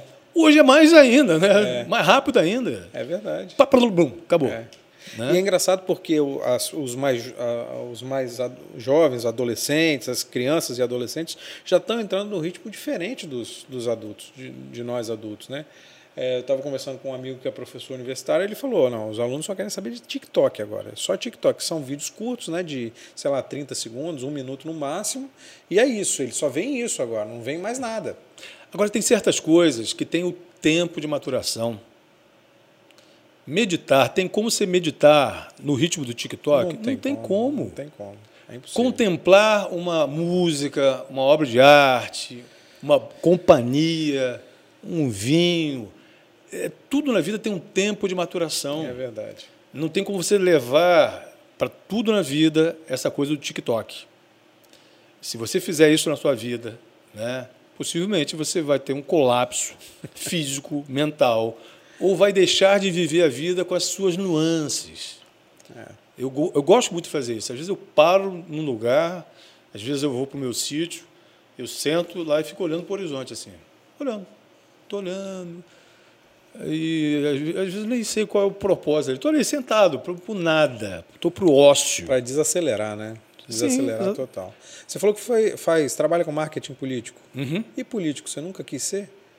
Eu costumo dizer que de dois em dois anos eu recebo convites, passei Imagino, a receber. Né? Imagino, né? Passei a receber convites para me candidatar a alguma coisa. Porque eleição. 2022 é ano de eleição, hein? É. Vem o candidato Casim por aí? Eu, eu, costum, eu costumava dizer que eu era candidato a síndico do meu prédio. Você é candidato a síndico do meu prédio. É, vou dizer uma coisa, vou botar uma pulga atrás da orelha de muita gente. Eu nunca pensei em fazer rádio. Eu quero dizer isso porque eu nunca digo que eu não farei, é, não me interessa. Em determinado momento da minha vida, eu nunca me senti preparado para fazer rádio. E aí eu fui me capacitar para fazer isso. Uhum. Política, eu nunca entrei em política porque eu nunca me senti preparado para entrar na política e nem fiz uso do interesse de agremiações partidárias, de amigos políticos para ficar especulando. Eu nunca especulei a minha entrada na política. Mas você já se preparou, pensou em se preparar Eu para isso? tenho, ao longo da minha vida, principalmente na minha atual fase profissional, me preparando para ter uma relevância social, um papel social maior, mais amplo. Ou vai ser fazendo política partidária, ou fazendo alguma outra coisa na minha vida. Eu tenho uma, uma entidade é, filantrópica. Uhum que eu criei essa entidade há muito tempo, mas ela está aguardando o momento. Não está em operação, você não está em operação. É, é, é, porque eu não quero queimar esse projeto, não quero queimar é, é esse ideal, uhum. esse ideal. Só que eu estou me capacitando para desenvolver um trabalho diferente daquele que eu venho desenvolvendo hoje no rádio. Uhum. Por que, que você está fazendo isso? Eu estou com 57 anos de idade. Eu ouvi o senador Camata, muito amigo da nossa família, amigo do meu pai, em determinado momento da vida dele, é, uma vez eu ouvi, ele, eu ouvi na Assembleia Legislativa, no dia do radialista, quando ele foi receber, em nome dos radialistas, uma homenagem, que ele começou a chorar durante o discurso dele. Teve gente que se emocionou também, eu me emocionei. Teve gente que falou assim, ai, político, chorando, lágrimas de crocodilo, blá, blá, blá. Mas teve gente que viu verdade ali, eu vi verdade. E eu enxerguei além, um período da vida dele que nós ficamos mais emotivos. Né? Eu percebo isso em pessoas hoje da minha faixa de idade. Vamos dar um exemplo aqui. The Voice Kids. Eu não consigo assistir o The Voice Kids sem chorar. Cara, mas eu, mas eu choro em outras coisas? Não, eu, eu sou muito emotivo. Mas às vezes eu assisto alguma coisa que não me toca. Mas então eu estou naquela fase, eu dei o exemplo do senador Camata, porque eu estou naquela fase de ser mais emotivo, de estar mais emotivo, né? de ter mais empatia, de ser mais solidário. Então, como é que eu posso aproveitar a minha penetração em alguns segmentos da sociedade para fazer alguma coisa para o próximo? O que fazer eu ainda não sei. Eu não tenho, mas é algo que eu quero fazer, eu quero me capacitar para que isso possa ser feito. Eu não sei se você, sei lá, vou fazer um curso profissional para ser um psicólogo, por exemplo. Uhum. Eu não sei se eu vou ser candidato, eu não sei se eu vou é, é, criar uma estrutura na minha entidade para que ela possa literalmente servir as pessoas. Mas você tem tempo para isso? Você fala assim, ah, vou resolver isso em cinco anos, vou resolver isso esse ano. Eu estou te perguntando porque esse Sim. ano é ano eleitoral, 2022. Sim. Você, você, você queria tempo. Então, você, você é, um, é um candidato em 2022? Você... No momento, não. No momento, não. Uhum. Mas eu nunca falo dessa água não beberei. Entendi. Em momento algum, vou falar que. Vou dar o exemplo do café. Né? Uhum. Tô falando do café Você aqui. Você está ouvindo o café. Você é, tá café. Gente, vamos, dar, é. vamos dar exemplo com o gado, gado, gado, né? Uhum. É, ah, dá dinheiro, não. Dá, dá dinheiro e tal. É, vamos dar exemplo prático. Então, na prática, vamos falar uma coisa prática aqui sem especular. Sítio. Eu nunca pensei em ter um sítio. Eu nunca quis ter um sítio, porque sempre ouvi que sítios são duas alegrias. Quando, você, quando você, compra, outro quando você vende. Mas quando me. Aí quando surgiu a vontade de voltar para Domingos Martins, lugar onde eu tenho negócios, muitos amigos, que eu amo, eu falei, eu não posso me afastar disso aqui. Então, ou eu vou alugar, ou eu vou comprar, eu não quero ser um latifundiário, não quero ter uma fazenda, uhum. quero ter uma porção de terra que eu possa cultivar. Eu amo a natureza, eu sou um, uma pessoa que tenho, preservo meu sítio, tem área remanescente que eu estou é, plantando, estou reflorestando. Então o sítio hoje me dá prazer. O que, que você tem de plantação lá no seu sítio? Não, não produzo nada. Deve ter lá uns quatro pés de alface, que tinha lá uns animais lá comendo outro dia de manhã. É, eles se alimentam daquilo. Mas você vive lá, não? Você, você mora no sítio? Não? Mas eu tenho ido muito no meu sítio. Uhum. Com certeza, todo final de semana. Por exemplo, amanhã eu vou para o sítio, no meio da semana. Pô, você tem tempo? Tenho tempo. Legal. Me proponho a ter o tempo para mim. Uhum. Eu adoro criar coisas inusitadas para me tirar do lugar comum. Adoro criar um domingo na segunda-feira. Uso muito isso na quando é palavra é possível, de amigo. É. Quando isso é possível, é ótimo, né? Mas eu construí a minha vida e tenho construído ah, a minha vida para que seja possível. Para que isso seja possível. Entendi. Eu não tenho orgulho de bater no peito, me desculpe quem tenha, de falar 30 anos sem tirar férias. Não tenho. Eu trabalho para tirar férias. Todo ano? Todo ano. Duas vezes por ano?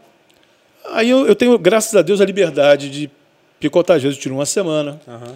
Às vezes tiro 15 dias, mas eu não gosto de ficar muito tempo. Eu vou no limite do prazer. Começou a ficar chato, começou a ficar ah, saudade, eu volto para casa. Então, a vida da gente, Deus nos deu essa condição.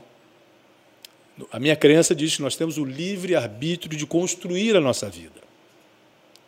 E eu comecei a construir a minha vida baseado nisso, né? Eu, eu criar o meu momento, momento para mim, momento para minha família, é, eu sempre fui acusado na minha relação anterior de ser um pai ausente. Eu não tive habilidade naquele momento de ser um pai no front, uhum. buscando recursos financeiros para manter a família, dar segurança, educação, saúde. E ao mesmo tempo estar junto. E ao mesmo tempo estar ali. Falei aqui, eu não vou entrar em contradição com o que eu falei. Uhum. Trabalhei sem de segunda a segunda de ter minha chefe, de virar para mim assim, como você consegue? Falou, estou conseguindo, estou novo, né? Energia, vontade. Pode uhum. ser que lá na frente eu canse, mas enquanto eu estou tendo condição, é agora, é o meu sprint. É criar aquela gordura financeira para gastar lá na frente. Né? Criar um colchão uhum. de sustentação para que depois certo. você possa repousar mais tranquilamente. Então, é, eu já faço isso, acredito eu, e está aí como prova. O que nós fazemos hoje com a Super e com a Clock é de oferecer produtos que tenham um amparo social e uma penetração social. Hoje eu falo com orgulho que nós temos o maior prêmio de valorização do artista capixaba no segmento da música. É inegavelmente o maior prêmio, que é o Prêmio Super da Música. Todo ano nós premiamos os artistas capixabas que são indicados e votados pelo público. É uma festa de gala, feita dentro de um teatro, com tapete vermelho, com todo o requinte, com tudo aquilo que o artista capixaba merece. Legal. Sem apoio de quem nós acharíamos que deveriam estar com a gente, mas sem reclamar também.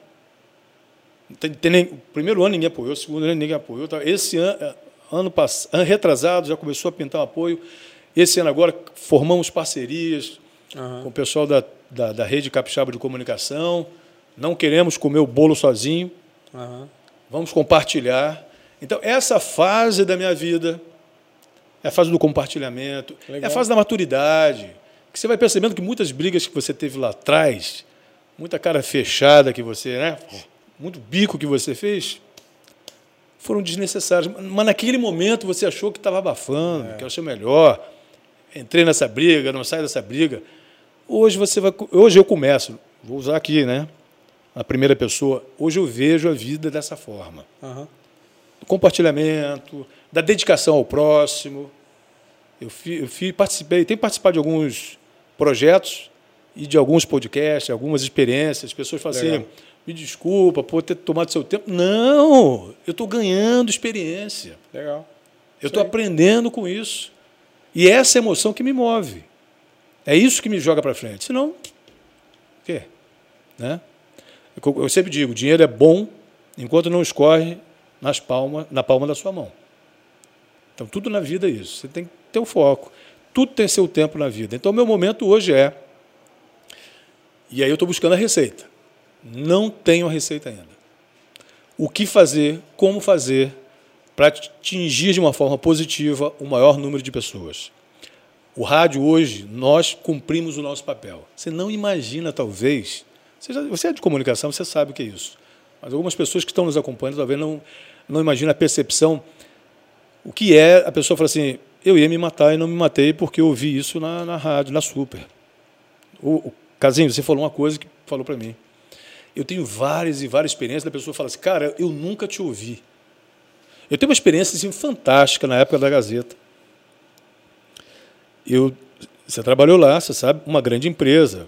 Uma grande é, com uma recepção, um fluxo de pessoas entrando é. e saindo, um controle de segurança Isso. muito apurado. Isso. E um belo dia eu recebi um, um interfone tocou. Foi depois da palavra de amigo que eu apresentava lá também às nove da manhã, com reprise às nove da noite, hoje na Super. E aí a recepcionista falou: Casinha, tem uma pessoa querendo te ver querendo conversar com você. É um ouvinte. Aí eu falei, não, quem é? É um ouvinte. Aí eu falei, tá, pode entrar. E eu sempre franqueei a entrada. Eu, eu sempre até negociava com o pessoal da segurança, pô, deixa entrar, uhum. pá, né? Mesmo entendendo a necessidade de, e, e só de ter um controle. pessoas que estão vendo, é assim, era muita gente que te procurava lá. Era muita gente. A portaria estava sempre cheia de gente atrás de você. Você tinha muitos fãs na época, né? Muitos fãs, assim, vivia tinha alguma, alguma coisa especial, então abarrotava, não dava para entrar todo mundo, né? Uhum. Era sempre muita gente lá, só para posicionar as pessoas que estão assistindo. É, enfim, então essa questão da, da, do rádio fazer alguma coisa, de estar próximo da pessoa, de pensar em alguma coisa, e como eu te falei, a questão de. Eu estava falando do, do, do, do, que aconteceu lá na Gazeta, uhum. é, aí a pessoa entrou. Era um, um cara de 35, 38 anos, manga comprida, arregaçada aqui. E era, para o pessoal situar, eu tinha a minha mesa de operação aqui, uhum. Do outro lado, no canto, ficava a, a atendente, Aham. a pessoa que atendia Ficava as ligações, telefone, não tinha WhatsApp na época. E eu conversava com o programador da rádio na época, Adaí Silva, Renatinho, vou nominar as pessoas Adaí, aqui. lembro de Adaí. É, e a gente estava conversando sobre programação, o que que eu- do, do horário e tal. E o cara entrou, e a porta era aqui. Ele entrou meio assim, estava um pouco tenso. Aham. Aí ele falou assim: quem é o Casinho?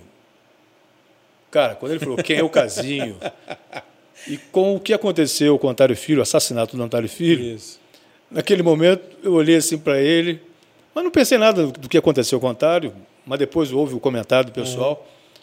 Aí eu olhei assim e falei: alguma coisa. É, porque, para quem não sabe, o Antário Filho foi morto num Réveillon do dia 31 para o dia Trabalhando 1 no- trabalhando na rádio, É, na rádio. e isso tudo foi gravado. As pessoas estavam ouvindo no É, rádio foi ao ao vivo. vivo, né? Foi ao É. vivo. O cara chegou e deu um monte de tiro nele lá É. na rádio e foi embora. É, E aí, naquele momento, eh, naquele momento eu falei assim, eu achei inusitado. E naquele momento eu me levantei e falei, sou eu. E estendi a mão para ele. Aí ele disse, não, dá a volta, porque eu tinha uma mesa. Aham, aham. E eu dei a volta. O cara me deu um abraço e virou para mim, na frente de duas pessoas, por isso eu nominei essas pessoas, Aham. virou para mim e falou assim, palavra dele, e aí eu não quero dizer se ele falou certo ou errado, nessa questão do politicamente correto, falou assim, eu não sou gay. E me deu um beijo no rosto. Aham. E foi embora. Né? E aí surgiu aquele brincadeira, ficou todo mundo assim. E aí, conforme as pessoas foram entrando, a gente foi contando o que aconteceu. Aí até brinquei, pô, o cara não deixou o telefone, aquela piada, né? É, manda flores, Manda flores, no telegrama, falou, quem é o cara, tal. E aí, no outro dia, eu recebi uma outra ligação. Era uma mulher, era a esposa dele, contando o que aconteceu. E a história foi basicamente essa. Ele estava no posto de gasolina, perto da empresa. Ele, ele não era meu ouvinte, pelo que eu me recorde. Ele não era. Ele falou, cara, eu não te ouvia. Né? E aí, mudando de estação, abastecendo o carro, mudando de estação, parou no momento que eu estava fazendo a palavra de amigo, que eu falava sobre uma coisa que a minha filha, eh, criança na época, minha filha mais velha, Amanda, me perguntou: pai, homem chora? Então eu fiz o programa dedicado a esse tema, Aham.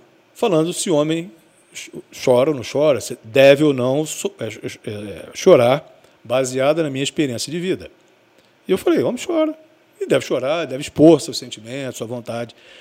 E, e- e bateu com o momento dele. Ele tinha duas filhas, trabalhava muito.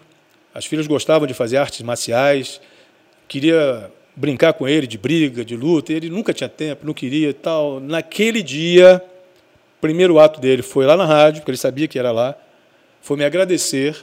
Me agradeceu com um abraço, com um beijo, e foi para casa dele. Ele parou de trabalhar, foi para casa dele esperar as filhas dele. A primeira coisa que ele fez quando as filhas chegaram foi brincar de luta com elas. Aham. E ela virou para mim, a mulher dele falou assim: Você transformou a vida do meu marido. Eu falei: Porra, brother. Quando isso chega para você, agora imagina para quantas pessoas você já não transformou. Você tem outras histórias dessa? Muitas.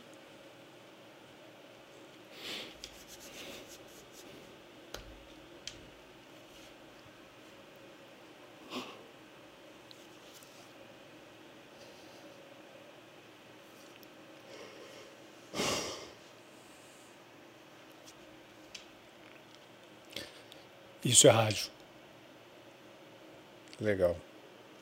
Legal.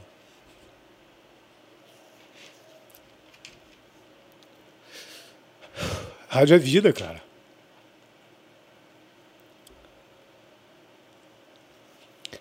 E é isso que eu quero. Isso que eu quero da minha vida, cara. Que eu possa cumprir a minha missão de alguma forma. Essa é a sua missão? Chegar às É. pessoas, conversar com as pessoas. Eu acho que é. Acho não, tenho certeza. Ou, ou, ou vai ser através do rádio, ou vai ser através da entidade, ou vai ser através da política, ou vai ser através de qualquer outra coisa. Ou vai ser através do TikTok. Você já está no TikTok? Eu tenho, mas não uso, não.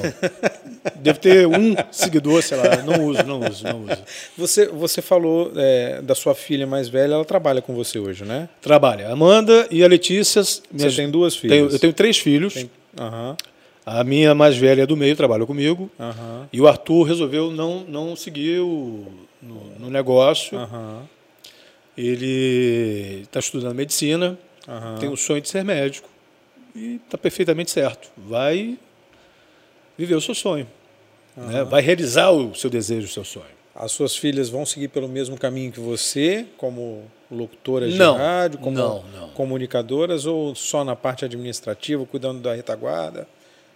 Elas hoje trabalham, Amanda é, cuida da parte de comunicação da rádio, uhum. marketing da rádio. Legal. A Letícia cuida da área comercial, hoje ela é uma consultora de mídia. Está fazendo psicologia, já fez marketing, está fazendo psicologia. eu te perguntar, você fez, tem alguma formação em psicologia, psicanálise? Eu fiz comunicação social. Dentro da disciplina de comunicação havia, deve existir, não sei como é que está o currículo hoje, mas tinha psicologia. Uhum. E quando eu matava a aula do curso de comunicação, eu gostava de ir para a aula de psicologia. Uhum e frequentava de uma forma avulsa, pulava numa sala, pulava na outra, ficava quietinho.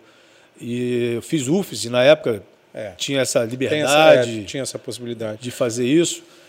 E sempre li muito, sempre gostei muito. Eu, eu, eu sempre me interessei muito por isso. Porque é um divã, né? É, é, porque é um divã. Você tem lá é um divã, né? É uma forma de você conhecer as pessoas e de você também se colocar no lugar das pessoas.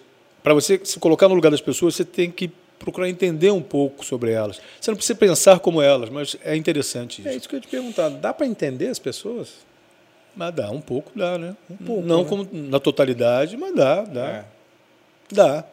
O rádio que nós fazemos hoje é tentando entender o gosto das pessoas por algum, algum momento, alguma, é. né, um recorte de um gosto dessa pessoa. Além dessa história que você contou, que é uma história tocante, uma história que te marcou, você tem alguma outra história de é, reações inusitadas que você teve, que você se assustou, ou que você. Alguma, alguma coisa que aconteceu com você na rádio, com o ouvinte, uma experiência com o ouvinte assim que tenha te marcado, além dessa que você que você contou? Ah, tem várias. Imagino que tenha várias, né? Muita. É. E o tempo todo tem. Né? O tempo todo tem. Nós, nós fizemos uma série, é, exibimos na época uma série que falava so, sobre suicídio. Uhum. E era do outro lado da ponte. E a quantidade de pessoas que repercutiram aquilo, que falaram o quanto aquilo ajudou a dar um passo atrás, a não cometer. Mas isso é diário e não só comigo. Eu acredito que todo profissional de rádio que tenha o perfil de uma rádio popular, de comunicação com o público, tenha relatos dessa natureza. Eu, eu tive uma experiência. É, eu, eu fiz um quadro durante muito tempo, muitos e muitos anos, na Super, o quadro FM Super na minha casa. Eu ia de segunda a sexta nos bairros e ia premiar a casa que estivesse ouvindo a Super e, e soubesse a senha do dia. E eu ia em qualquer bairro em qualquer bairro.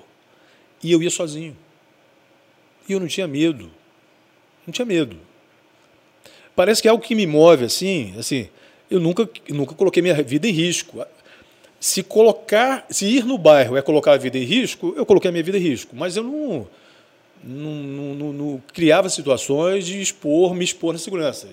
Então não me via em risco indo no bairro entregar um prêmio para alguém, né? Nunca tive problema com relação a isso, nunca refutei ir uhum. a isso.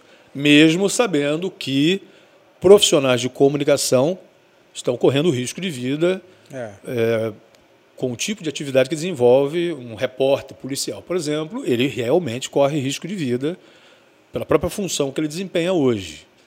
É, mas tem uma situação, na época da capital, que nós fizemos um show no, no Álvares Cabral, Information Society, atenção, galera. É, eu lembro. Galera da velha guarda. eu lembro. Concan Information Qual Society. É? Concan Information. Fizemos uniforme, todo mundo uniformizado, um, um boné laranja fluorescente, cara. Aquilo ali todo mundo via de longe. E eu gost... sempre gostei muito de fotografia. E eu levei minha máquina, uma única máquina, que eu tinha feito um grande investimento nela, e a Chica FXD Quartz. Cara, era um caríssimo. E era caríssimo, era caríssimo. Tudo é, isso era caríssimo. Não era top das galáxias, mas era um, um belo equipamento para a época. E aí fui, fiz cada foto, fiz cada foto, até porque estava nos bastidores, mas cada foto, e eu queria na época revelar. Eu já estava saindo do show querendo revelar. E saímos a, a, a, pista ali em frente à, à prefeitura, ali na uhum. Beira-Mar, havia sido Álvares, tá interditada. Tá e nós caminhamos até a Gazeta. Que é pertíssimo. Pertinho, pertinho. Né? Era na um terreno baldio, era, onde hoje. Onde é, o, é, o, é a Justiça, na é. prédio da Justiça Federal, né? E aí estava lá o café, que é o, o, o presidente, o presidente da, da, empresa é. hoje, a esposa dele na época, e todo mundo caminhando feliz da vida. E aí vem um arrastão e me levaram a máquina eu vi minha na, namorada na época no chão. E quando eu fui abaixar para socorrê-la, porque, cara, um arrastão vem por trás, você não sabe realmente o é, que, que, que, é que está acontecendo. E nem senti muito a, a, a máquina ser puxada. Estava com ela aqui a tiracolo. E aí, quando eu fui. E quando eu vi uma máquina indo, assim, conseguindo ver alguma coisa, tal era a minha ligação afetiva com a máquina, consegui vê-la. Não que eu não gostasse da minha namorada, mas eu, caraca, minha máquina! E... Largou a namorada. Não, não, eu peguei, eu, eu, eu levantei uhum. e aí o grupo do arrastão, eles pararam. Porque nós reagimos, de uhum. certa forma, né? Porque uhum. nós estávamos num grupo também. E aí foi quando eu pedi a, a, a uma outra menina para que ficasse com a minha namorada e eu fui para recuperar minha máquina. E aí eu fui para o fronte. E quando eu cheguei para o fronte, o cara puxou a arma em minha direção. E quando eu vi aquilo, cara, é, é muito rápido. É. é. muito rápido. E quando eu vi aquilo, a primeira reação minha foi parar. Parei e eu, eu acho que eu levantei a mão. Eu fiz isso aqui. E uma coisa que eu vi, eu falei: não, não, não atira não, porque ele é o casinho, o cara que apresentou o show, pô. Não, não atira não, é o cara da rádio e tal. E os caras deram as costas e correram. Foram embora. Né? Então, aquela situação, para mim, me marcou muito. Né? eu acho que o rádio me salvou. é, porque o reflexo natural é o cara tirar, e, é. tirar a arma e atirar, né? Não... E alguém falou, não atira não, porque ele é o é. cara da rádio. Ainda mais era uma época que tinha essa coisa de arrastão. Acontecia muito, acontecia na praia, acontecia no ônibus, acontecia é, em uma, shows, assim. Uma experiência, e a máquina foi, cara. Nunca mais vi. Aí depois eu aproveitei. fotos por aí, não? Pô, o microfone falei assim, pô, aí. Devolva o rolinho do filme para revelar. Eu não quero nem a máquina. Pode ficar. Mas aí não chegou, né? Não, não. não. Você estava falando dessa coisa do suicídio, de, do papel de, de, né, de ajudar essas pessoas e, e que ajuda realmente. O, o jornalismo, o jornalista é, e os veículos de comunicação têm muito pudor e muito receio de, fa de falar de suicídio, Sim. né? E a gente tem a ponte aqui, que é todo, toda hora a ponte está interditada por causa disso, toda hora. E é, é, difícil falar, tem um monte de tabu de falar sobre isso, porque, ah, se fala, você incentiva, se fala. Como é que você, como é que você acha que, que tem que lidar com esse problema? Porque é preciso falar, você falou que fez é, uma, uma série sobre Sim. isso também, né? Como é que você acha que tem que lidar com esse problema? De uma forma real. Não adianta fazer de conta.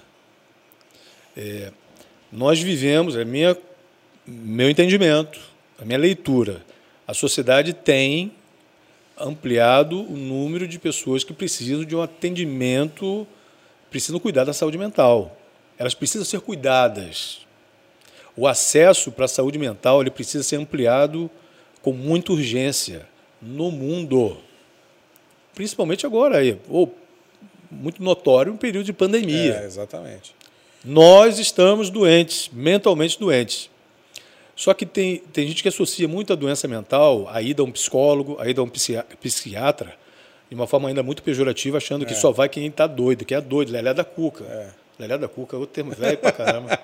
Lelé da Cuca, acho que. Pinel, Pinel, né? No Rio falava muito é, Pinel. Exatamente. E, e aí.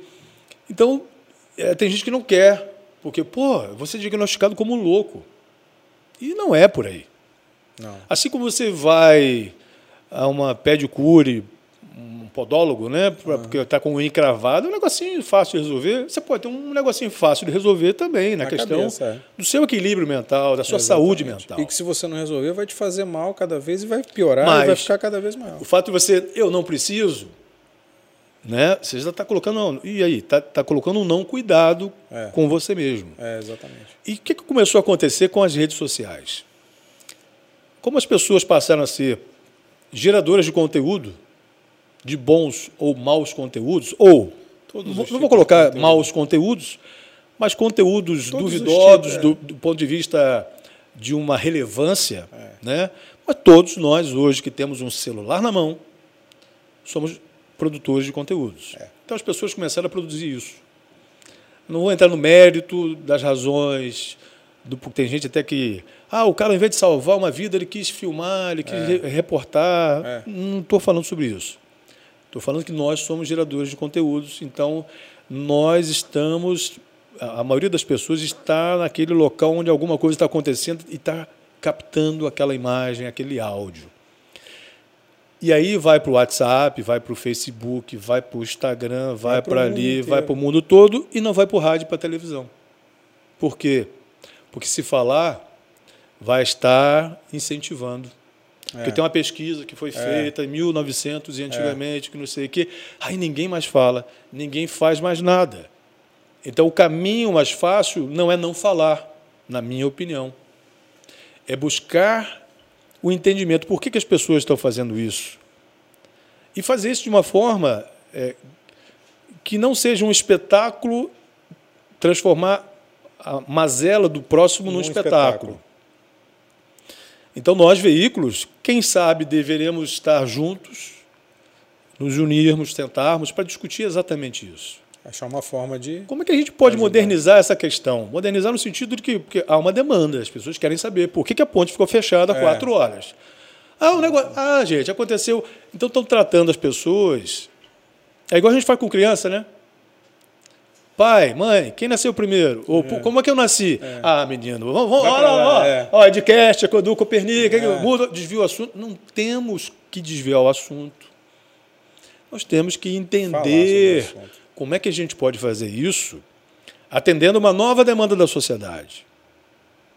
A minha sociedade, ou a minha geração, é de uma época que você não podia se manifestar. Manifestação de opinião era complicado. Então nós vivemos muito tempo não falando nada, não perguntando nada. Hoje as pessoas são questionadoras, elas querem saber. Exatamente. Então, o rádio e a televisão, os meios das chamadas mídias tradicionais, na minha opinião, devem fazer uma. devem repensar exatamente qual é a necessidade da, da sociedade nas várias pontas, não só na ponta da informação, na, na ponta da solução de um problema. Tem- algumas pessoas não sabem que é no interior do Espírito Santo onde acontece o maior número de suicídios. É verdade, não sabe mesmo não. Não sabem. Né? Eu vou declinar de falar o nome aqui, mas não sei, a informação está aí. Né? É, Santa Maria de Jetibá tem um grande número de suicídios. Dados que não são dados atuais, são dados do ano passado retrasado. Eu não me atualizei, Aham. eu não vim aqui para falar especificamente disso. Né? Não posso dizer também que é um assunto presente, mas é uma das cidades Por quê, com maior né? índice. Por quê? O que está faltando? Por que quê? que Exato. isso? Então nós se temos- você falar de, em uma conversa natural, se você falar, você fala, pô, Santa Maria de Itibá, falaria, ah, é Vitória, é. Vila Velha, por causa da ponte. Né? E não, não dá para sermos encarados como aquela criança que vamos desviar, desviar o assunto. Vamos falar de Não outra dá, coisa. Tem que falar, do, tem que abordar o O assunto. que tem levado isso as pessoas, as pessoas a, ao suicídio? Aham. Né? Então, É. o rádio, e quando eu estou falando do rádio, gente, não estou falando da FM Super, não estou falando da Clock FM especificamente. Estou falando do meio rádio. Como que nós somos importantes na ajuda, se nós, algumas são, Aham. outras ainda não cumprem esse papel por N motivos, né? E não estou dizendo que estão certas ou erradas, se esses radiodifusores estão certos ou errados, mas por opção, de, opção mesmo, ó, vamos cuidar de outra coisa. Mas até tocando música boa, você está prestando serviço à comunidade. Porque o rádio é gratuito. Você recebe o rádio gratuitamente em casa. E às vezes você está precisando de ouvir uma boa música. Que faz diferença. Relaxar, apaziguar, É. desestressar. A música faz isso. E aquilo está ingerindo uma coisa que está sendo positivo na sua vida. É. Não é nada anabolizante do ponto de vista negativo. Sextou, cerveja, pô, pode trazer consequências, né? É um prazer que pode te trazer consequências negativas.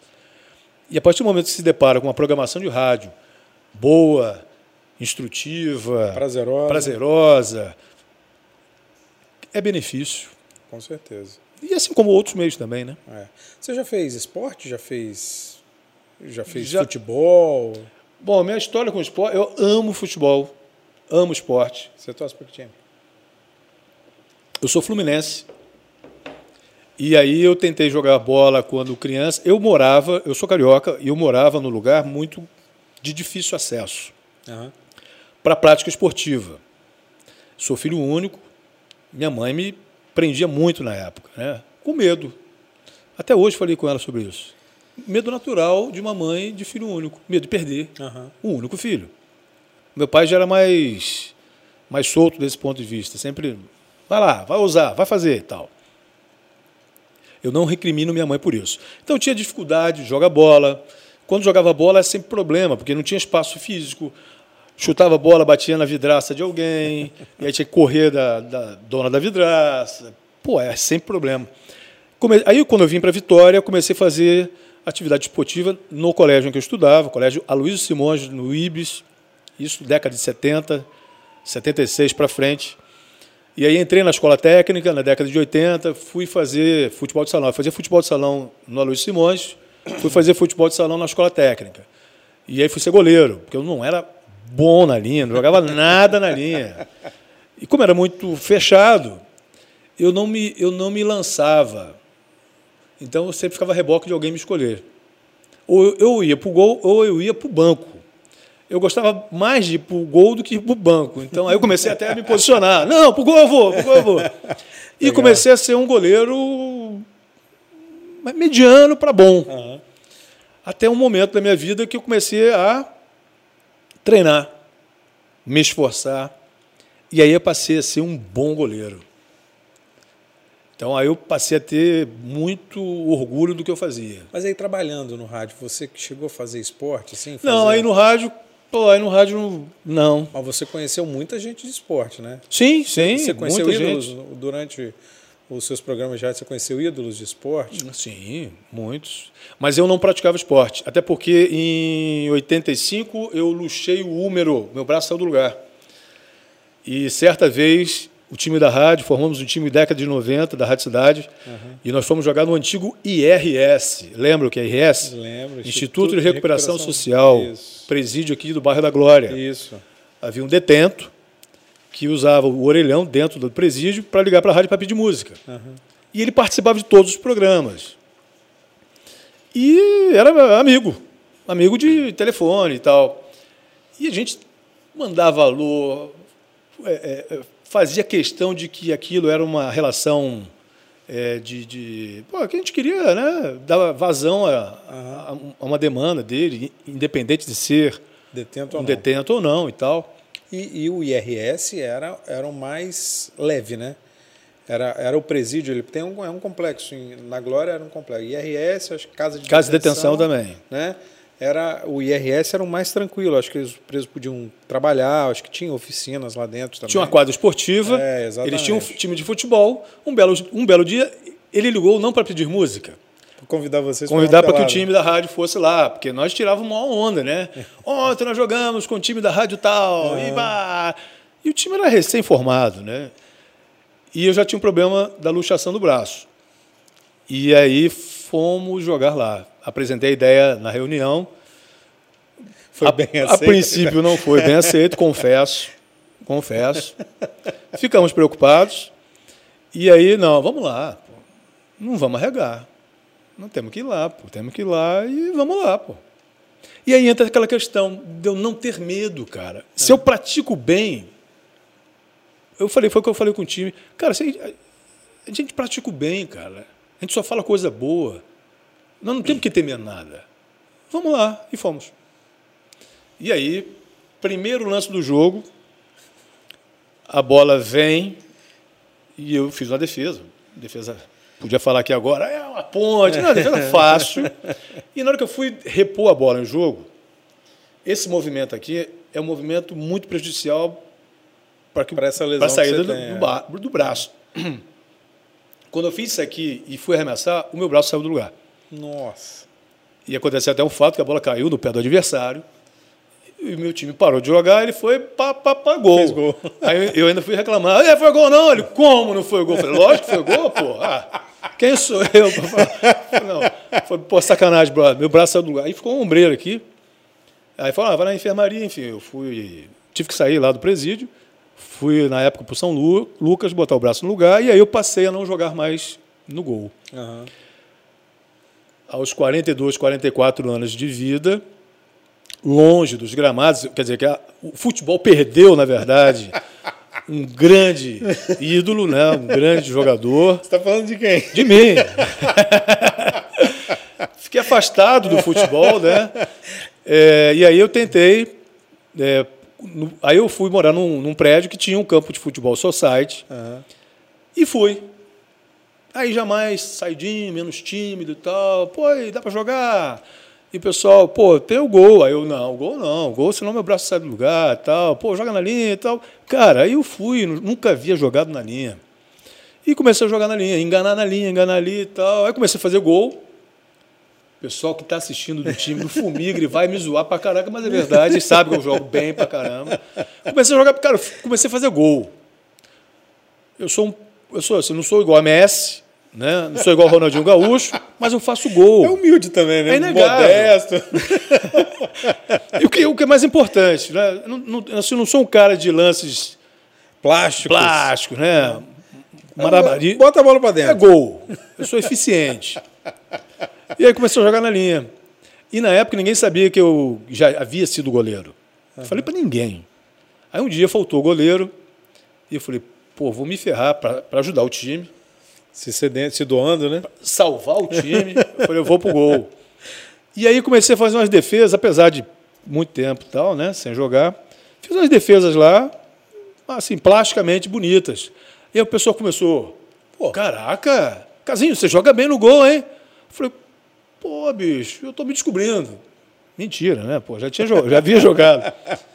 E aí fiz algumas partidas no gol e depois eu falei, não, na época de escola eu joguei tal, alguma coisa.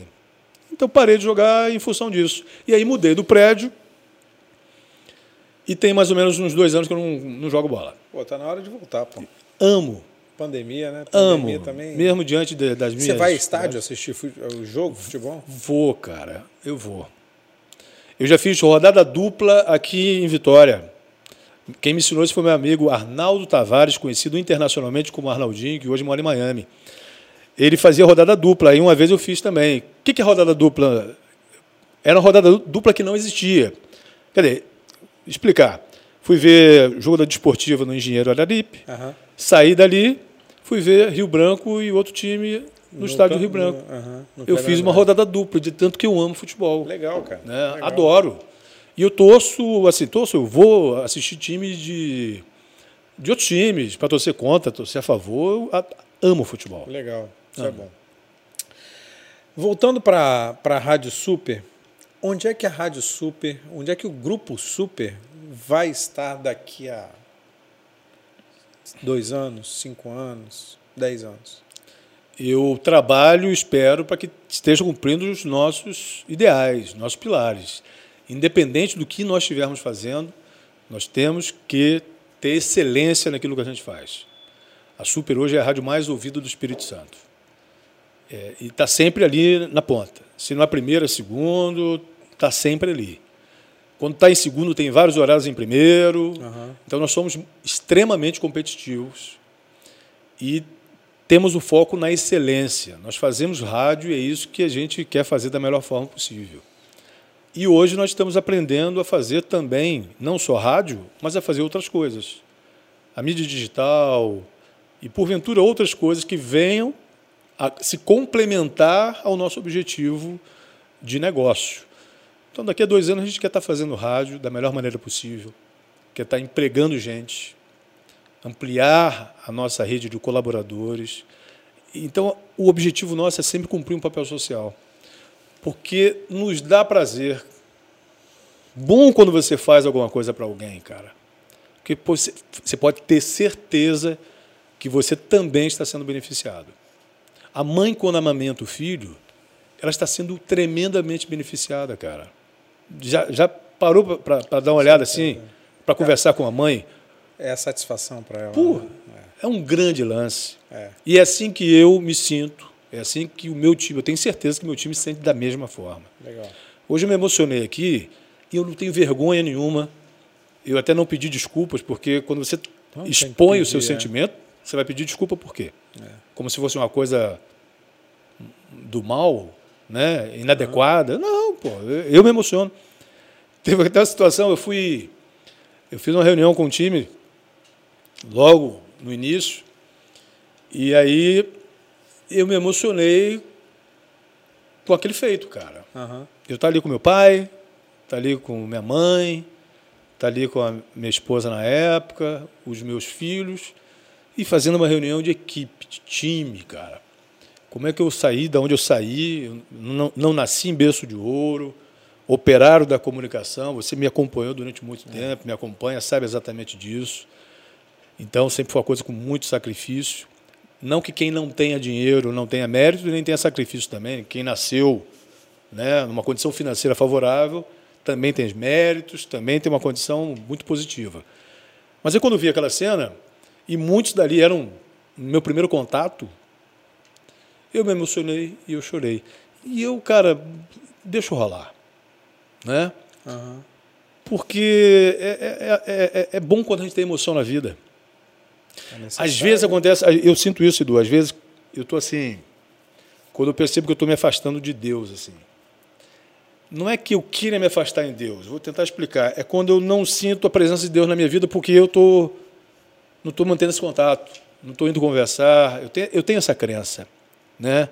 Tem coisas que eu sinto assim, pô, cara, acontece algumas coisas na minha vida que o pessoa fala, ah, brincadeira.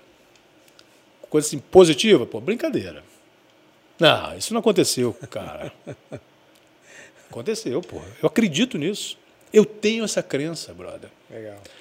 É, tem um amigo meu, Clayton, o Cleiton, é, é, ele, ele falava isso, cara, escreve um livro que dá um livro, né? né? várias passagens da minha vida. E eu penso um dia escrever um livro. Não me acho em condições hoje de escrever, não sei como começar um livro. Como é que começa? Então, mas eu vou ter que começar, né? É simples, cara. Papel, caneta. É, eu tenho que me dispor a fazer. É, Ainda, se bem que eu tenho um livro pronto já pronto. Legal. Eu não escrevi para ser um livro que são textos da palavra de amigo. Ah, legal. Isso é, isso é bem legal. Que eu sempre fazia no, no celular para me dar guia, uhum. para fazer que muitas das palavras de amigo que eu faço, 99,9% é, é improviso. É tudo improviso. É improviso. É, mas às vezes eu faço um guia, fala sobre isso. Uhum. E às vezes o próprio ouvinte me dá um feedback. Às vezes eu ligo para o ouvinte, eu mantenho, mando mensagem para o ouvinte para que ele me dê subsídios, aí eu escrevo alguma coisa para seguir aquela linha. Então eu tenho já alguma coisa escrita que já dá um livro também. Legal, cara, legal. Mas é, é só encarar, é só sentar na frente do computador. Sim. Papel e caneta não existe mais, é do seu tempo lá. Sim. Nem do meu mais. Mas sabe que eu gosto de, de fazer um ritualzinho às vezes? É mesmo? Qual é o ritual? Pego uma folha chamel, chamex em branco. Chamex, na verdade, eu estou fazendo propaganda da marca, né? Uma folha em branco, a quatro, pronto. Eu dobro no meio, pego uma caneta azul e começo a escrever. Entendeu? É. E é um exercício é cognitivo é excelente para a nossa vida. É. Eu não uso mais cheque. Certo dia eu fui ter que escrever cheque, um cheque. Eu errei um monte de cheque. Tive que voltar no banco para pedir um novo talonário, porque eu errei. Eu não sabia escrever mais. Não existe cara. mais. Os nossos filhos não sabem mais o que é cheque, nunca usaram. Então, alguns rituais são interessantes e são importantes para mim. Esse contato com Deus, para mim, é um deles. Quando eu sinto tá meio assim, pô, tô sentindo Deus na minha vida, cara. Aquela emoção de Deus, assim, sabe? Por isso que eu sento, às vezes, no, no lugar e começo a olhar a natureza, tentando né, sentir essa energia. Casinho, goleiro, radialista. Centroavante também, por favor. Centroavante, empresário. Legal, obrigado pela conversa. Valeu. Eu, eu agradeço, Edu. Desejo a, todo sucesso para todos você, nós, para todo o seu time. É isso aí. Me coloco sempre à disposição. Legal. Para servir. Valeu.